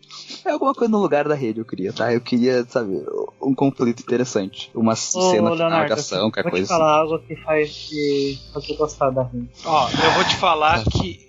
Que... Deixa o boss falar, deixa o boss falar. Não, não deixa não, não deixa. não deixa. eu tô com medo do que vai Vai, vir. vai lá, Bosch. Fuuta era sempre o Fuuta, não existia mais ninguém. Tudo aquilo era o Fuuta e apenas a visão do Fuuta. É, não entendi. Não. É, que ele quis dizer que era tudo um Eles sonho. não eram espíritos na cabeça do Fuuta, era o Fuuta que vivenciou as outras vidas e aquilo dominou a mente dele.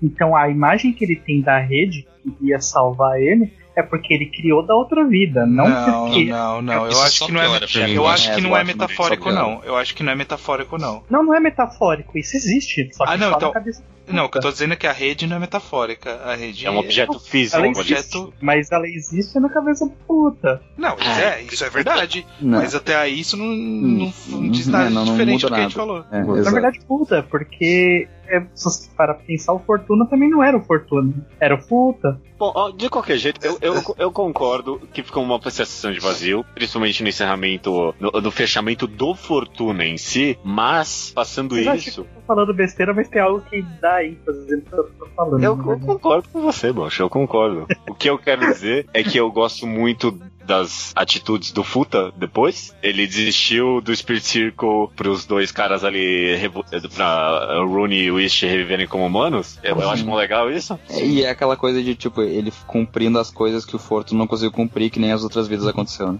Uhum. E na verdade o que, o que é mais interessante é que o Fortuna podia ter evitado tudo isso lá no começo, se ele tivesse feito exatamente o que o Futa fez, né? Porque o Spacifica apareceu antes, falou: me entrega o Spirit Circle, você não tá pronto pra isso. Aí ele podia falar: ah, quer saber? A gente pode barganhar aqui, né? Pode, beleza, acabou, porque foi isso que o Futa fez. O Fortuna era inteligente o suficiente pra entender isso, só que na mente dele, ele não entendeu o, o Spacifica ali como uma, uma oportunidade. Ele entendeu o Spacifica ali como um, um- Desafio. uma confirmação É, de que ele tava fazendo a coisa certa e que É. ele deveria Que, eu, que É. ele continuar. foda, que ele conseguiu chamar a atenção do espírito. Exato, porque, porque o espírito da Terra é meio que uma autoridade, ele tava sentindo um rebelde ali. É. É. E, aliás, esse espírito, mesmo que eu não goste da ideia dele ter um capuz e tudo mais, a cena dele falando que. Meu Deus, Pode- isso implica cada coisa.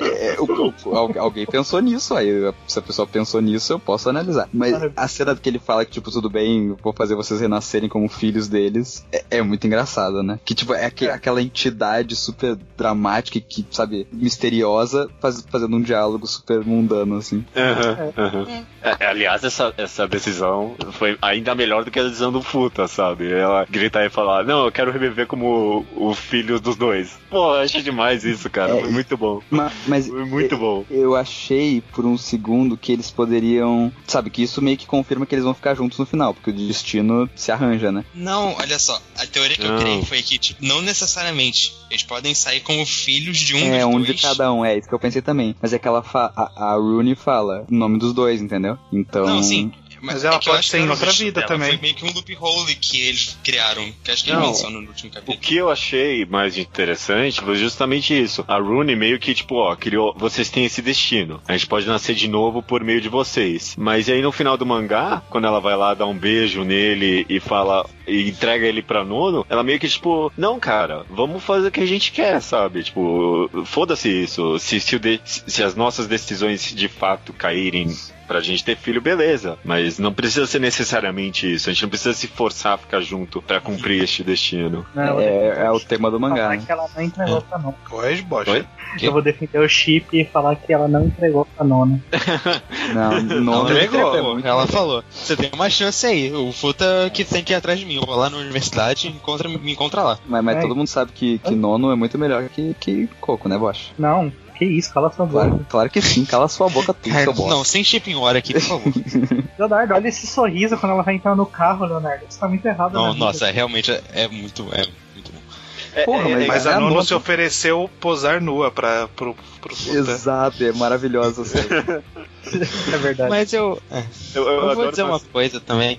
Esse final, eu, eu continuo achando que a Coco é um pouco mal aproveitada. Tipo, eu sei que o foco é no Futa e no Fortuna, mas é só ver que ela fica totalmente deslocada. Ela não entende o que aconteceu, ela fica lá parada e tem que aceitar que tudo foi resolvido sem ela. Eu, eu pensei um pouquinho no, no final, quando eu tava relendo na velocidade, passando todas as partes a cada segundo. Eu percebi que eles podiam. ter- O autor podia ter criado um precedente novo e mostrado a vida da, da Coco na vida do Fortuna. Sabe, não mostrar a vida só dele, mostrar dela também. Que talvez eu tivesse gostado mais de ver esse universo dos dois lados e ver o conflito político. É... Que do lado do Fortuna não teve meio que nada, assim. Não, ia, Não. ia alongar demais. Ia alongar alongar, demais. ia fazer o mangá não ser coerente consigo mesmo, sempre mostrar a história do Fortuna. Então, E, inclusive, o fato da Coco ser pouco aproveitada. Eu concordo com você, Luke, e eu, pessoalmente, eu gostaria também que tivesse mais da Coco. Mas é, é que não sei, até esse negócio dela ser su- é, subaproveitada é meio que trabalhado. Que nem nas outras vidas, a gente só ganha um relance da vida dela. Porque Sim. é isso. A gente tá vendo a vida só pelos olhos dele. E, tipo, a gente não sabe. E sempre é uma surpresa quando ela conta pra gente. sim. Eu Então, entendo acho que é também bom que é o que ela foi meio que muito influenciada pela vida original e por isso não tem tanto dela. Mas ao mesmo tempo, eu acho que como é o final do mangá, você poderia dar uma conclusão maior pra ela. O epílogo meio que resolve isso um pouquinho, mas ainda assim, sei lá, eu sinto que poderia ter mais. Não, eu acho que, que,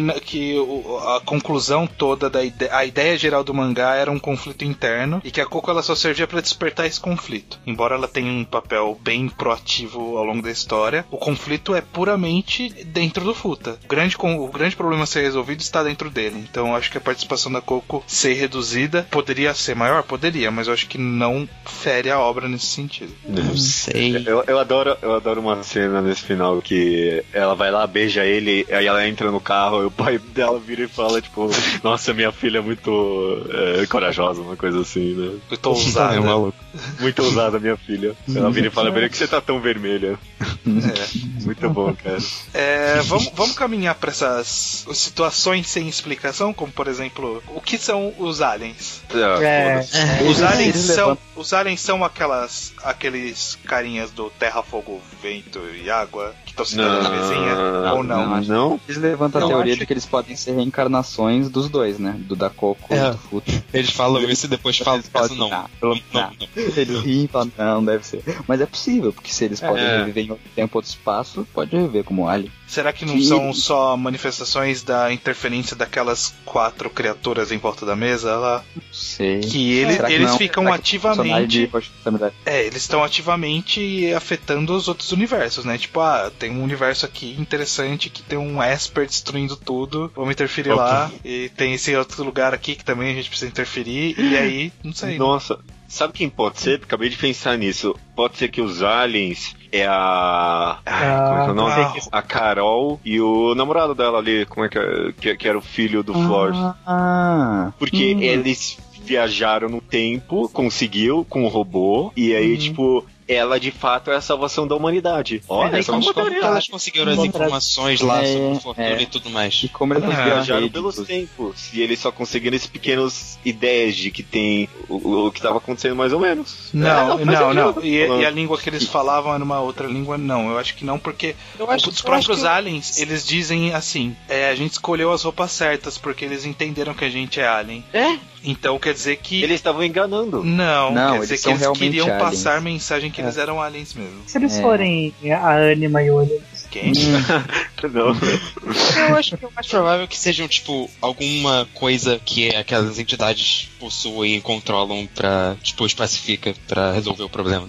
pode ser o policial do espaço, sei lá. Ah. Do espaço-tempo. É, esses quatro deuses foi meio que fanservice, um pouquinho, né? Ah, mas eu, Mas foi excelente. É que a gente eu gostei. então. eu- ele referenciou todos os mangás dele ali. Tem referência a Sengoku Yoko. Ah, eu não li Sengoku Yoko. Não... É, mas é tipo no final de Sengoku Yoko. Tipo, ele tem uma referência que um dos personagens ele meio que vira o deus branco. E aí, tipo, os deuses Ah. falam do deus branco. Outra página aqui, é, essa página eu não tinha entendido.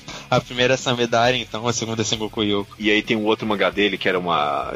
Tinha o cara lá que tinha poder de. Aquele que era meio ruim. Esper, é. É, esse mesmo. Uhum. Ah, é? É, não, beleza. Eu, eu acho que, que isso, o, o objetivo de algumas dessas dúvidas justamente é ficar em- no ar. Ar, porque são, é. são coisas que são irrelevantes, sabe? Tipo, são, são eventos astronômicos, astrofísicos que estão além da nossa compreensão e que a gente pode até tentar esboçar alguma lógica, mas que para todos os efeitos é irrelevante. A gente precisa só saber o que, que essas interferências e a participação dessas entidades resultou nas vidas que estamos vendo. É, é, mas Na real, eu o acho Mizukami que... tá criando um super universo que Exato, vai exato. ter um payoff lá no futuro. É, isso que eu ia falar, eu acho que ele, ele sabe o que, que é isso, mas ele não tá contando e ele tá, tipo, se divertindo muito em não contar, sabe? Vai ser uma coisa meio Marvel, assim, sabe? Sim. É, não, tá criando. Verso. O, é, o Mizukami Verso aí, cara. É. Próximo mangá dele eu tô. Vou, vou, vou ler pensando nesses caras aí, com certeza. Uma hora da Eu gosto muito da página final. Acho que foi muito. Foi muito Nossa, é excelente. Classe, sabe? O cara terminou É. com. Tipo, É, bonito, parabéns, sabe? ele, ele sabe fazer a última página, né? É, Ele sabe fazer a última tudo. página. Define tudo.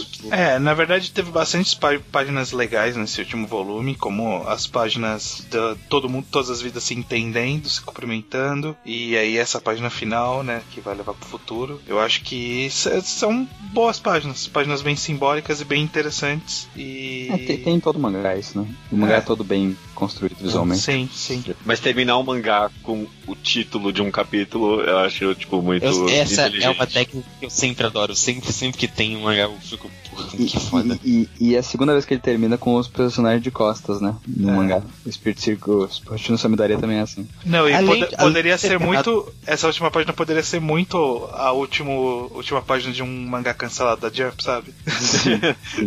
É, pior que é. Sabe, tipo, não deu tempo de contar a história, então vamos falar, ah, e a jornada continua. Eu vou dar um verdade. mangá. Só que Nossa, nesse caso funciona muito melhor, né? E, tipo, eu lembro porque a gente tava feliz. Uma teoria de como ia ser o título do mangá, como que ele usa futa no nome, e É, teve esse meio. Ah, é, é, a, gente, a gente ficou. Tipo, no- quando ele voltou da vida do gente falou, ah, agora vai começar a vida do Futa. E aí não. E aí a gente ficou, é, não vai rolar, não vai rolar, não vai rolar. E aí quando apareceu, a gente ficou eufórico. é, muito bom, muito bom esse final. E agora, vamos, vamos encerrando. Não sei se alguém tem mais alguma coisa para ir comentando, mas pode comentar nos comentários finais. Eu quero que vocês digam as suas vidas favoritas e opiniões gerais sobre o mangá. Vamos começar com a provável opinião polêmica de Gustavo Bosch. Minha opinião polêmica? Como assim? É porque você sempre gosta daquelas coisas que É. todo mundo não gosta, ou vice-versa. Fala aí, Bocha. A minha vida preferida, difícil essa, acho que é a do Rotarô. Hum, ok. Ok. E opiniões gerais do mangá é um mangá que definitivamente foi incrível de acompanhar e de reacompanhar, porque o autor tem essa capacidade de fazer essas coisas da hora. Louca aí. Uhum. Eu quero, eu tô, tô muito aguardando pra ver uma nova coisa dele, porque eu não sei nem o que falar, acho que a gente falou tudo dessa obra. Uhum. Foi uma análise bem extensa, nossa. É, é, E é. não deu pra falar de nada. Queria, a gente podia fazer um podcast só falando do, do da vida do futuro ali, do, Do Acho Lafayette. que Ah, tempo Lafayette. de quase toda a vida, só, só de uma. do Lafale. Podia ser um podcast só do Lafale, eu ia, eu ia querer, cara. Dá pra fazer vários podcasts de várias vidas. Uma pra cada vida. É, Luke. É, vida favorita é a do Lafalho. Qual outra pergunta? Ah, opinião geral do mangá. Eu gosto muito do mangá. Foi tipo o primeiro. Eu comecei a ler os mangás Mizukami por esse, eu não comecei por Samidari, que é uma coisa diferente. E foi muito. Tipo, no começo eu achava só legal por causa das vidas. E depois a história começou, geral começou a me interessar mais. E é interessante porque mudou um pouco o que eu gostava no mangá. E aí eu vou falar uma criticazinha. Porque ele meio que parecia que ia ser uma parada mó de plot e tipo daquelas teorias teorias e dos conceitos, mas no final essa parte acabou não sendo tão interessante quanto a jornada emocional. E eu acho que ele se focou um pouco demais nessa parte de plot, às vezes.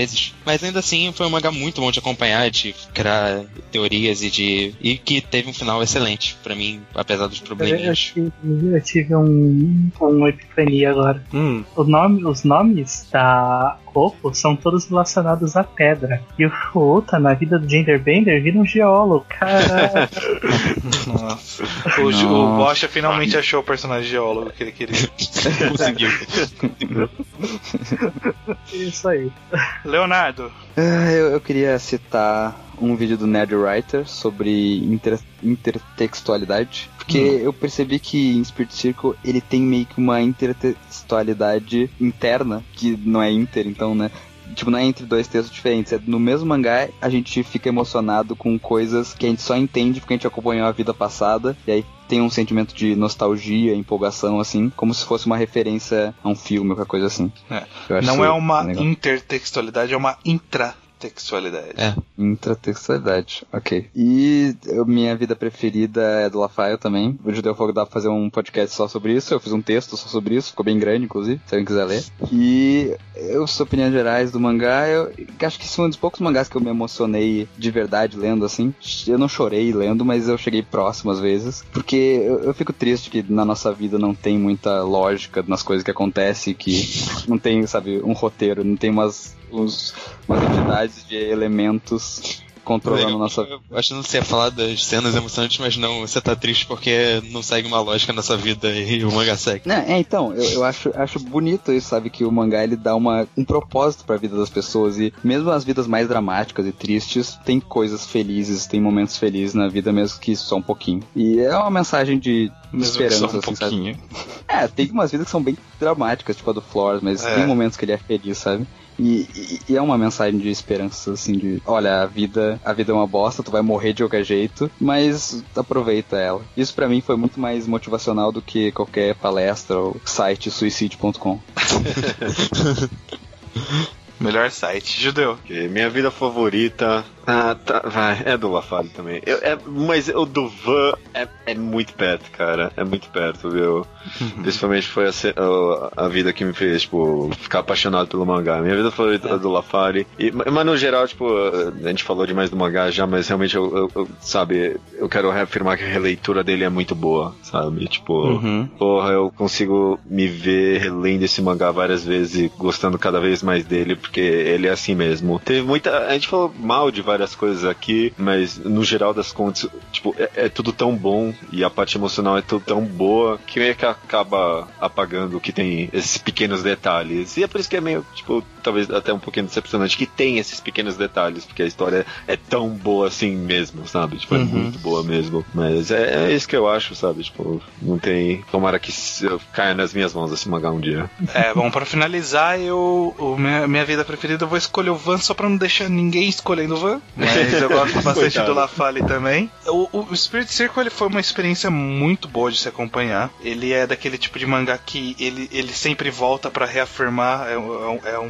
mangá que é- fala assim: ó, ainda, ainda fazem coisas muito boas, sabe? Pode ter uma coisa muito boa saindo agora neste momento, não desacredita na mídia, sabe? É, é sempre bom quando surge um mangá assim. O- eu, eu só lamento. Oi? Eu nunca questionei a mídia.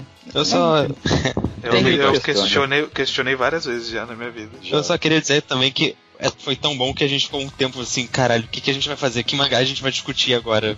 E, É, pois é, ele dá, ele dá um vazio na vida. A gente mas ainda... ele tá quase lá, eu confio nesse mangá. E, enfim, eu lamento também não ter ele disponível em mãos, porque eu gostaria de passar para muitas pessoas esse mangá, principalmente para quem não é leitor de mangá. Eu acho que funcionaria muito bem. Eu, eu- eu acho que ah, o tipo de temática, o tipo de narrativa, toda essa intratextualidade que o Leonardo citou, todas as, as autocontidas histórias das vidas, eu acho que tudo isso é tão interessante que torna um mangá bem fácil de você gostar. Ele, ele, ele te dá tudo que você precisa pra gostar de uma história, sabe? Tipo, é, e é por isso que, que é difícil a gente não gostar, mesmo a gente achando problemas. Porque ele faz tudo certo. Ele, ele tem alguns deslizes, mas no todo ele fez o trabalho muito bem. E, então por isso que é tão fácil de gostar, por isso que quase todo mundo que terminou de ler veio pra gente perguntando quando é que a gente ia gravar esse podcast, porque todo mundo quer mais esse mangá e como a gente não tem, ele quer falar sobre, né? E é por isso que a gente tá aqui nesse podcast de muito tempo, muito longo, porque a gente quer muito falar sobre ele, a gente quer falar mais, né? Aqui não dá, mas a gente queria falar mais. E, Ah, só e isso representa o quão bom ele é. Isso pra mim já disse. Tô até com os olhos pesados aqui, mano. É, Bonito. eu, eu também tô, mas de sono. Valeu a pena. Valeu, cara. Beleza.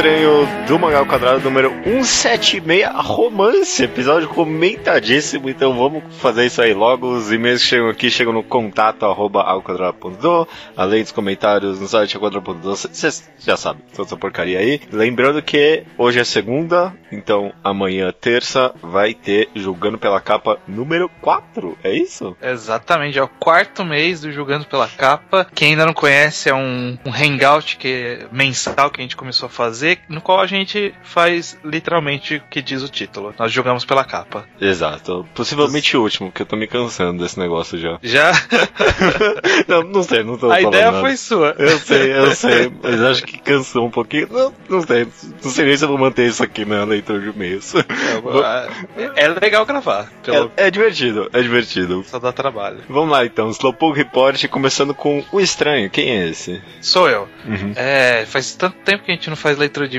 que muita coisa aconteceu desde então. Pois é, muita coisa, cara, caraca. Teve Fast Comics aí, e uma das coisas que eu comprei no Fast Comics é um mangá que foi recomendado aqui pelo Rubio, que é o Akame ga Kill. Eu li os dois primeiros volumes. Ah, é? Nossa, nem reparei não. Nem reparou que o Rubio recomendou ou que eu comprei? Eu, as duas coisas. É, o Rubio recomendou há muito tempo atrás e eu comprei.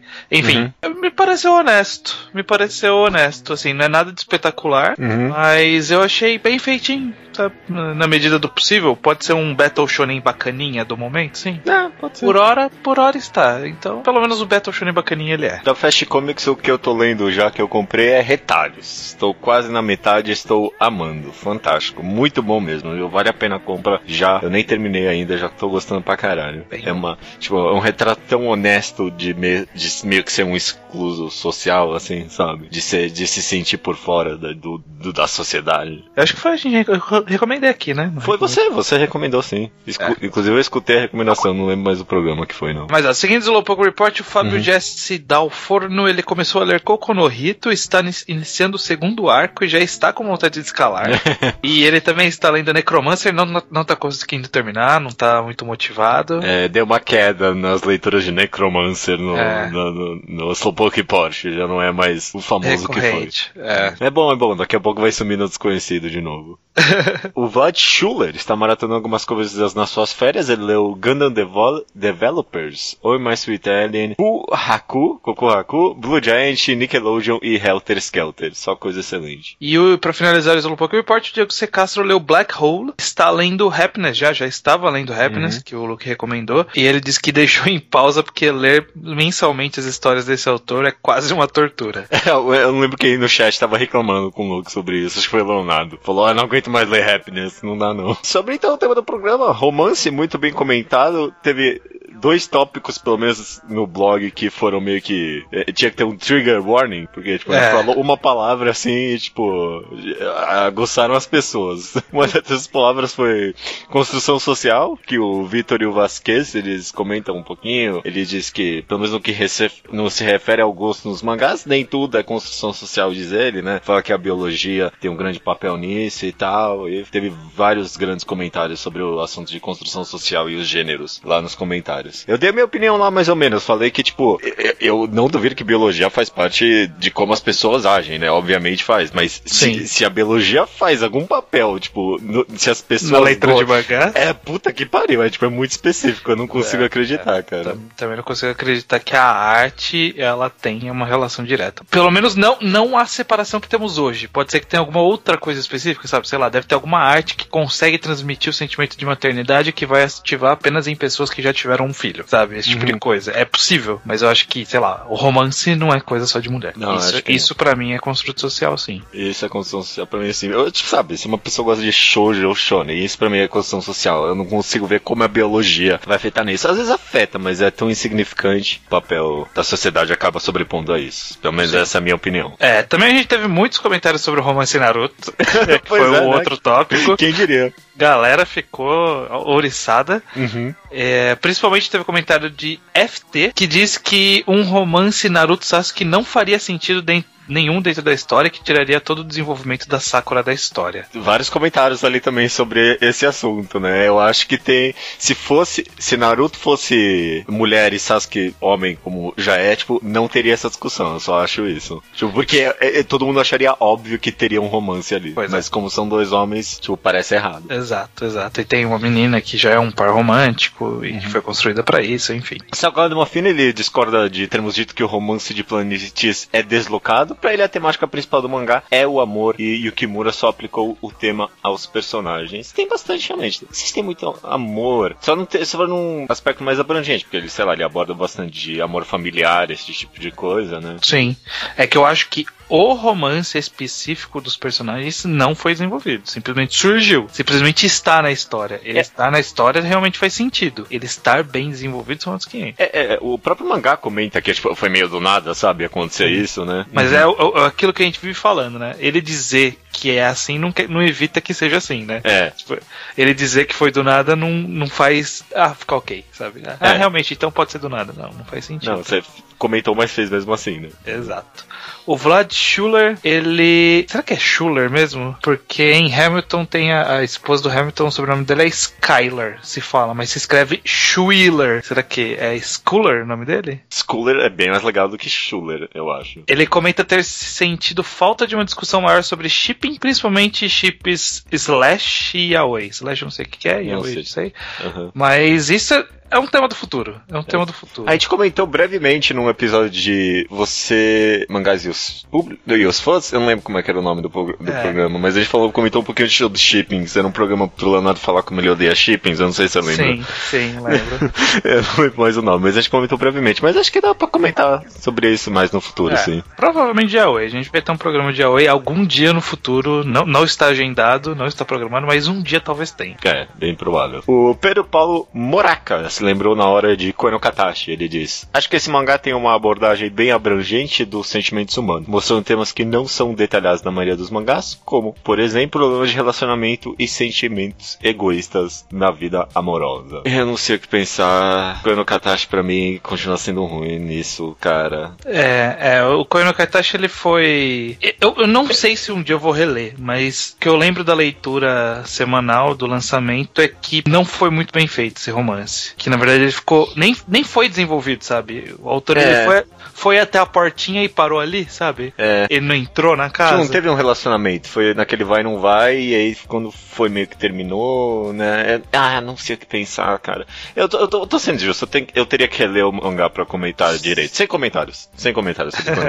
Próximo coment... O próximo e-mail aqui é do Sérgio Júnior, 22 anos, estudante de jogos digitais, presidente prudente. Uhum. Ele diz aqui, ó, sobre o romance ser essencial na história, mesmo que esta não esteja propriamente dita sobre romance. Em muitos casos, o romance é uma força que move os personagens e os leva a realizar ações que só são concluídas por conta do mesmo. Um exemplo é a estrutura básica do casal que foi separado por um motivo X, mesmo que não seja o foco da história, e uma das motivações do protagonista é achar o seu pai de volta. É, É, e isso, isso pra mim, então, no caso, é um problema. Eu não sei se é um problema, talvez. É que, não sei, é, pra mim parece que na vida real, as pessoas não vão tão longe por causa de, tipo, de amor. Eu não sei, vai ver, eu sendo meio cético aqui. você tá, é, você não acredita no amor verdadeiro.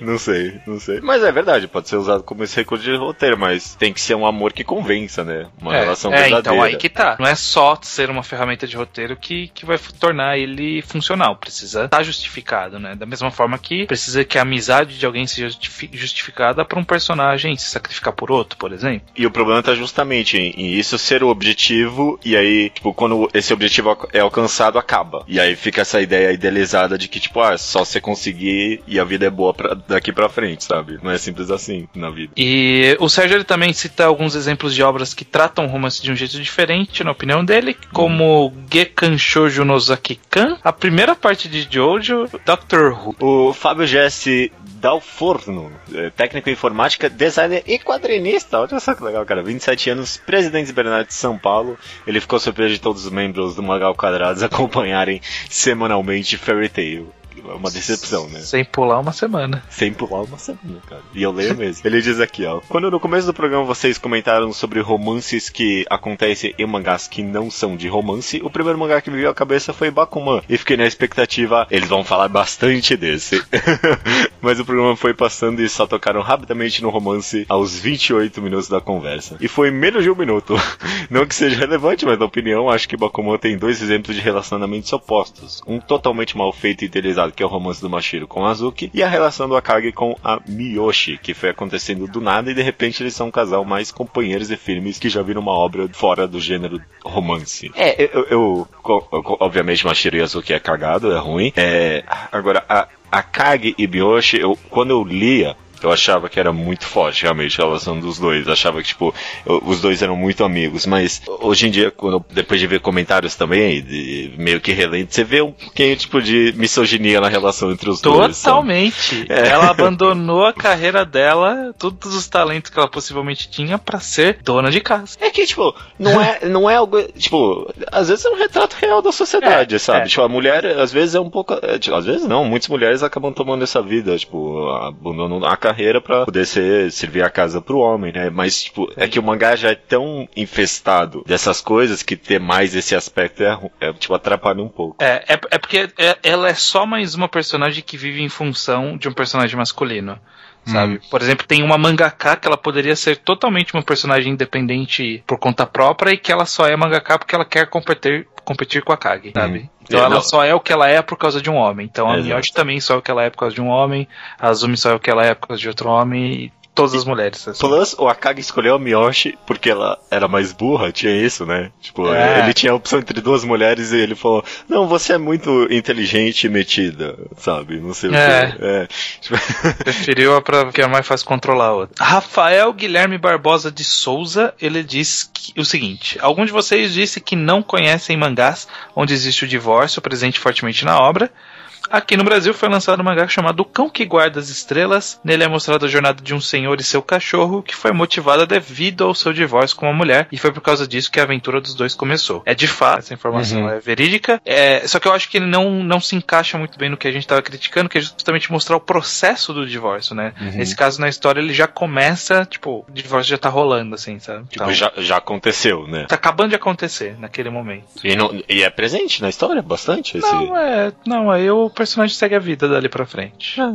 O Thales eh, de São Paulo, né? Ele, come- ele diz o seguinte: ó, sobre o romance em mangás, eu me pergunto quanto a questão cultural influi nesse aspecto. Penso que por serem uma cultura relativamente antiga, eles possuem uma noção romântica própria, mas com a influência massiva do Ocidente, os japoneses adotaram a nossa versão, onde o relacionamento entre homem e mulher se centraliza nesse amor romântico. E por ainda ser uma sociedade onde casamentos arranjados são comuns, imagino que a visão tradicional de uma relação entre homem e mulher no Japão se foque mais nas questão, nas questões familiares e sociais. Então, por estarem migrando agora para o nosso modelo de romance, eles veem nosso tipo de amor de uma forma ainda muito idealizada, já que de certa forma ainda é novidade para eles. Pessoalmente gosto do romance nos mangás, por isso procuro muito por isso. Infelizmente a maioria é muito, mas muito ruim. A inocência exacerbada na maioria deles, uma lentidão inacreditável do desenvolvimento do romance e um machismo absurdo me incomoda muito. Mas quando acertam, os romances japoneses são meus preferidos. Bacana, é legal, gostei do comentário assim. Eu pergunto, acho que talvez é, na minha cabeça esse negócio de inocência e lentidão talvez tenha mais a ver. Pelo menos essa ideia que eu tenho de que os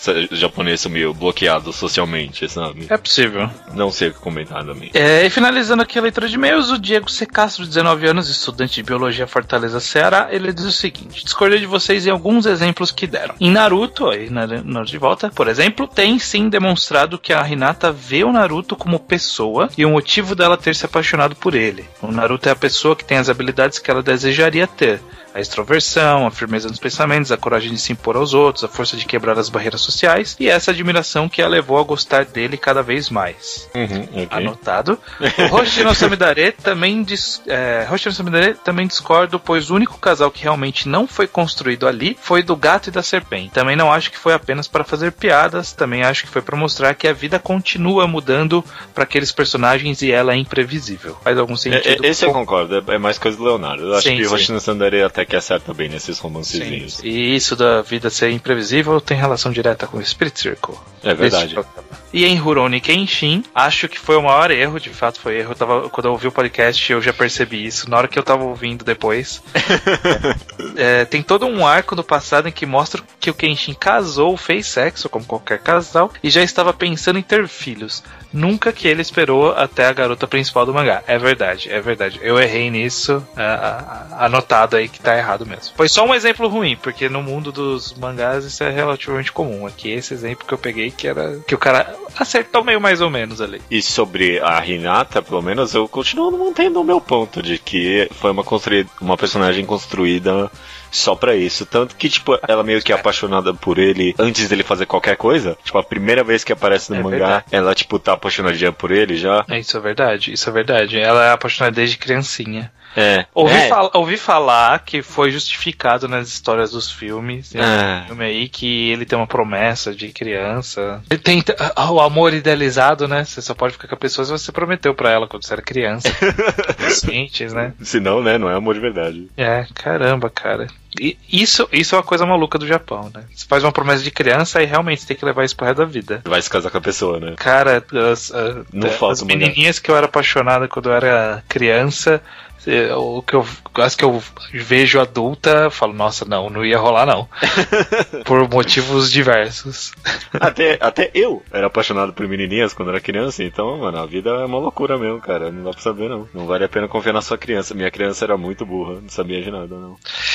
Bom, Tamo aqui, finalizando aqui, leitura de e-mails. O que, que você tem pra comentar rapidinho aí, Judeu? A gente tá um bom tempo sem comentar as coisas que a gente viu, mas de tudo que eu vi, tem um que eu quero. É uma recomendação forte. Forte pra você estranho, já te recomendei.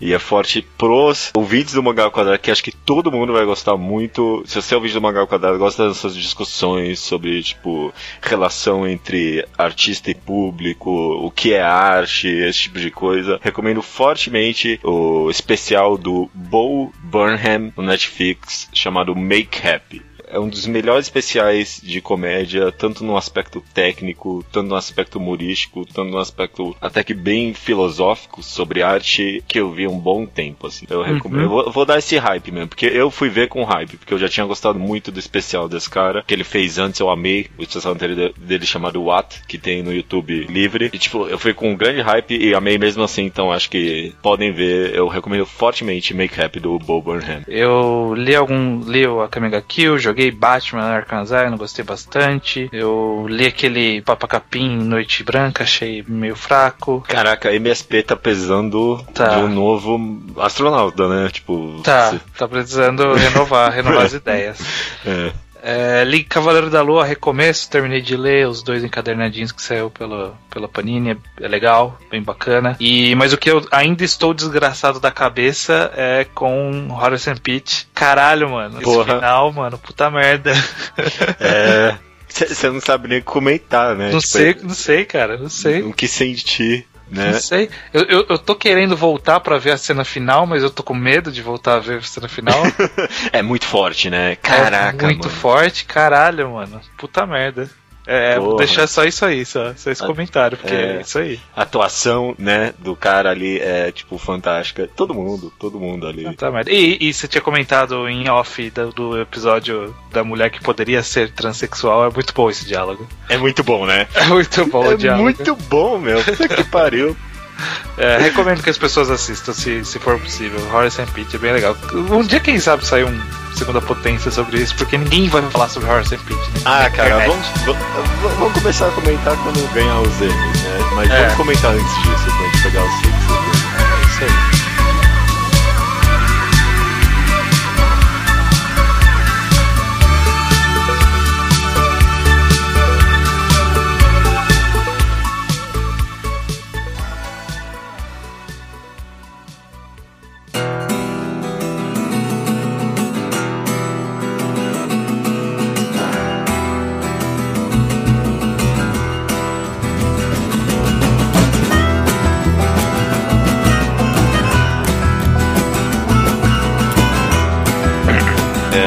É, recomendação da semana é minha, Uhum, sua mesmo. É, vou fazer meio que uma aposta dessas recomendações. Já tinham recomendado esse mangá pra você quando terminou. E, e por um bom tempo eu sei que recomendavam pra você esse mangá. Já foi lançado no Brasil uma vez, tá saindo agora de novo. É o Blade, a lâmina do imortal, cara. Olha, bem. É, a, a- a história dele é, é- é bem convoluta, até agora no terceiro tá sendo lançado, né, deixa eu só explicar, tá sendo lançado pela JBC no momento, eles estão lançando num formato que são dois volumes em um, né, Sim. no formato big deles, hoje em dia, no momento que a gente tá gravando o podcast, tá no terceiro volume. Sim.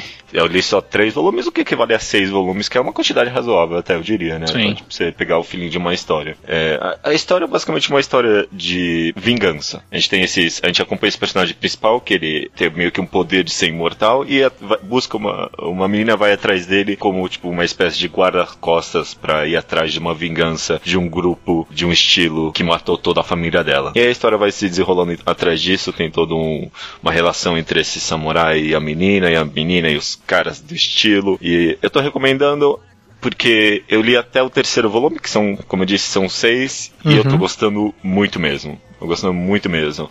O primeiro volume eu achei meio óbvio demais, parecia realmente só ser uma história sobre vingança. O segundo volume começou a ficar um pouquinho convoluto e eu "Ah, não sei se eu vou gostar disso aqui. Agora o terceiro ele começou a amarrar tudo, colocou os personagens em ação e se tornou uma história bem complexa. Esse mangá é tipo, eu acho que é dos anos 90, né? Mas É. eu lendo ele agora, ele parece tipo um ar fresco nessa história. Tipo, ele, ele parece tão inovador nessa história de vingança, sabe? Uhum. Tipo, é, é, ele bate em frente em todos os aspectos dessa história de vingança, honra, é, de samurai, esse tipo de coisa, círculo de ódio, tudo isso aí ele bate em frente, ele encara. Eu acho que eu vou falar, ele até meio que desconstrói tudo isso, porque ele desenvolve todo mundo tão bem, sabe? Sim. É muito impressionante. A arte do cara é um pouquinho confusa às vezes, ele gosta às vezes de fazer umas páginas de impacto que são bonitas, mas tipo, às vezes eu acho um pouco. Não dá pra entender o que tá É, acontecendo. às vezes não dá pra entender mesmo. É, mas é, ti- tirando isso, dá pra entender, ok. As cenas de ação nem sempre tanto. É, ele, ele lembra muito, justamente porque é uma grande influência de Naruto, né? Tipo, Sim. nas, nas cenas de ação, sabe? É que nem as cenas de ação em Naruto. Quando você lê rápido, você não entende. Se você lê um quadro a cada devagarzinho, você entende o que ele quis dizer, né? Mas Sim. é, é isso, cara. Blade Lâmina do Imortal, eu achei que. tô com muita expectativa agora pra essa história. Tô esperando ansiosamente pelos próximos volumes. Acho que vai ser bem interessante acompanhar e ver pra onde vai, porque é realmente o cara ele tá, fazendo tá fazendo, já fez. Mas eu tô lendo uma história que é bem inovadora, tipo, parece refrescante pra mim. Essa é a palavra que eu guardei. É, uma, uma impressão que eu tô lendo também, tô comprando Uhum. da JBC. Uma impressão que eu tenho é que, tirando a parte da construção dos personagens, no fundo, no fundo, ele é basicamente um Battle Shonen. Parece um vilão, o cara luta, tem umas lutas impossíveis, aí ele se supera e vence o cara, e aí vai pro próximo vilão. Tipo, essa estrutura era muito default. E, mas o que é interessante é justamente as motivações por trás de tudo. Uhum. É, é- é o que torna muito interessante a leitura. Quando você conhece o personagem, tipo, aparece aparece o vilão e ele tem que lutar com o vilão. Mas o vilão não é só um vilão. Sabe? O vilão às vezes tem família, os vilões, o vilão às vezes ele tem um passado ali que tá que ele só tá fazendo aquilo por causa daquele passado. Às vezes o vilão é só um cuzão mesmo. É. sabe? É, então Às vezes- tem às várias vezes o am- histórias. Às vezes o amigo do seu lado é um cuzão, né? Às vezes é, é, não, eu tô achando muito interessante. Não nem por causa do formato também, porque ele é bem violento, Sim, tem sim, é. cenas explícitas o tempo todo. Nossa, teve uma cena que o cara matou um cachorro ali que eu fiquei, caralho, mano, puta que pariu, matou um cachorro. Matou muito, 100 pessoas, tudo bem. Aí matou o cachorro, porra, o cachorro, meu. é porque é porque é é porque- é um pequeno spoiler, mas é que o cara fez a menina comer o cachorro, caralho, mano. Eu fiquei, caraca. Mas é, eu, eu tô achando legal também, tô, tô achando bem interessante. Tenho conhecidos que gostam bastante de Blade, assim, que ficaram me recomendando a vida toda e É. agora que eu tô lendo só. É, e o pessoal diz que fica bom até o final mesmo, né? Então, Sim. tô bem na expectativa. Pois é, vai ser longa pra tu chegar no final, mas vou acompanhar. É, tomara que não seja cancelado. Tomara, tomara. Tomara, é, tem, tem esse viés nessa recomendação. Mas tirando isso, recomendo fortemente Blade, a Lâmina do Imortal. Beleza, então Beleza. só resta dizer até semana que vem. Should be fun. As I swat you down like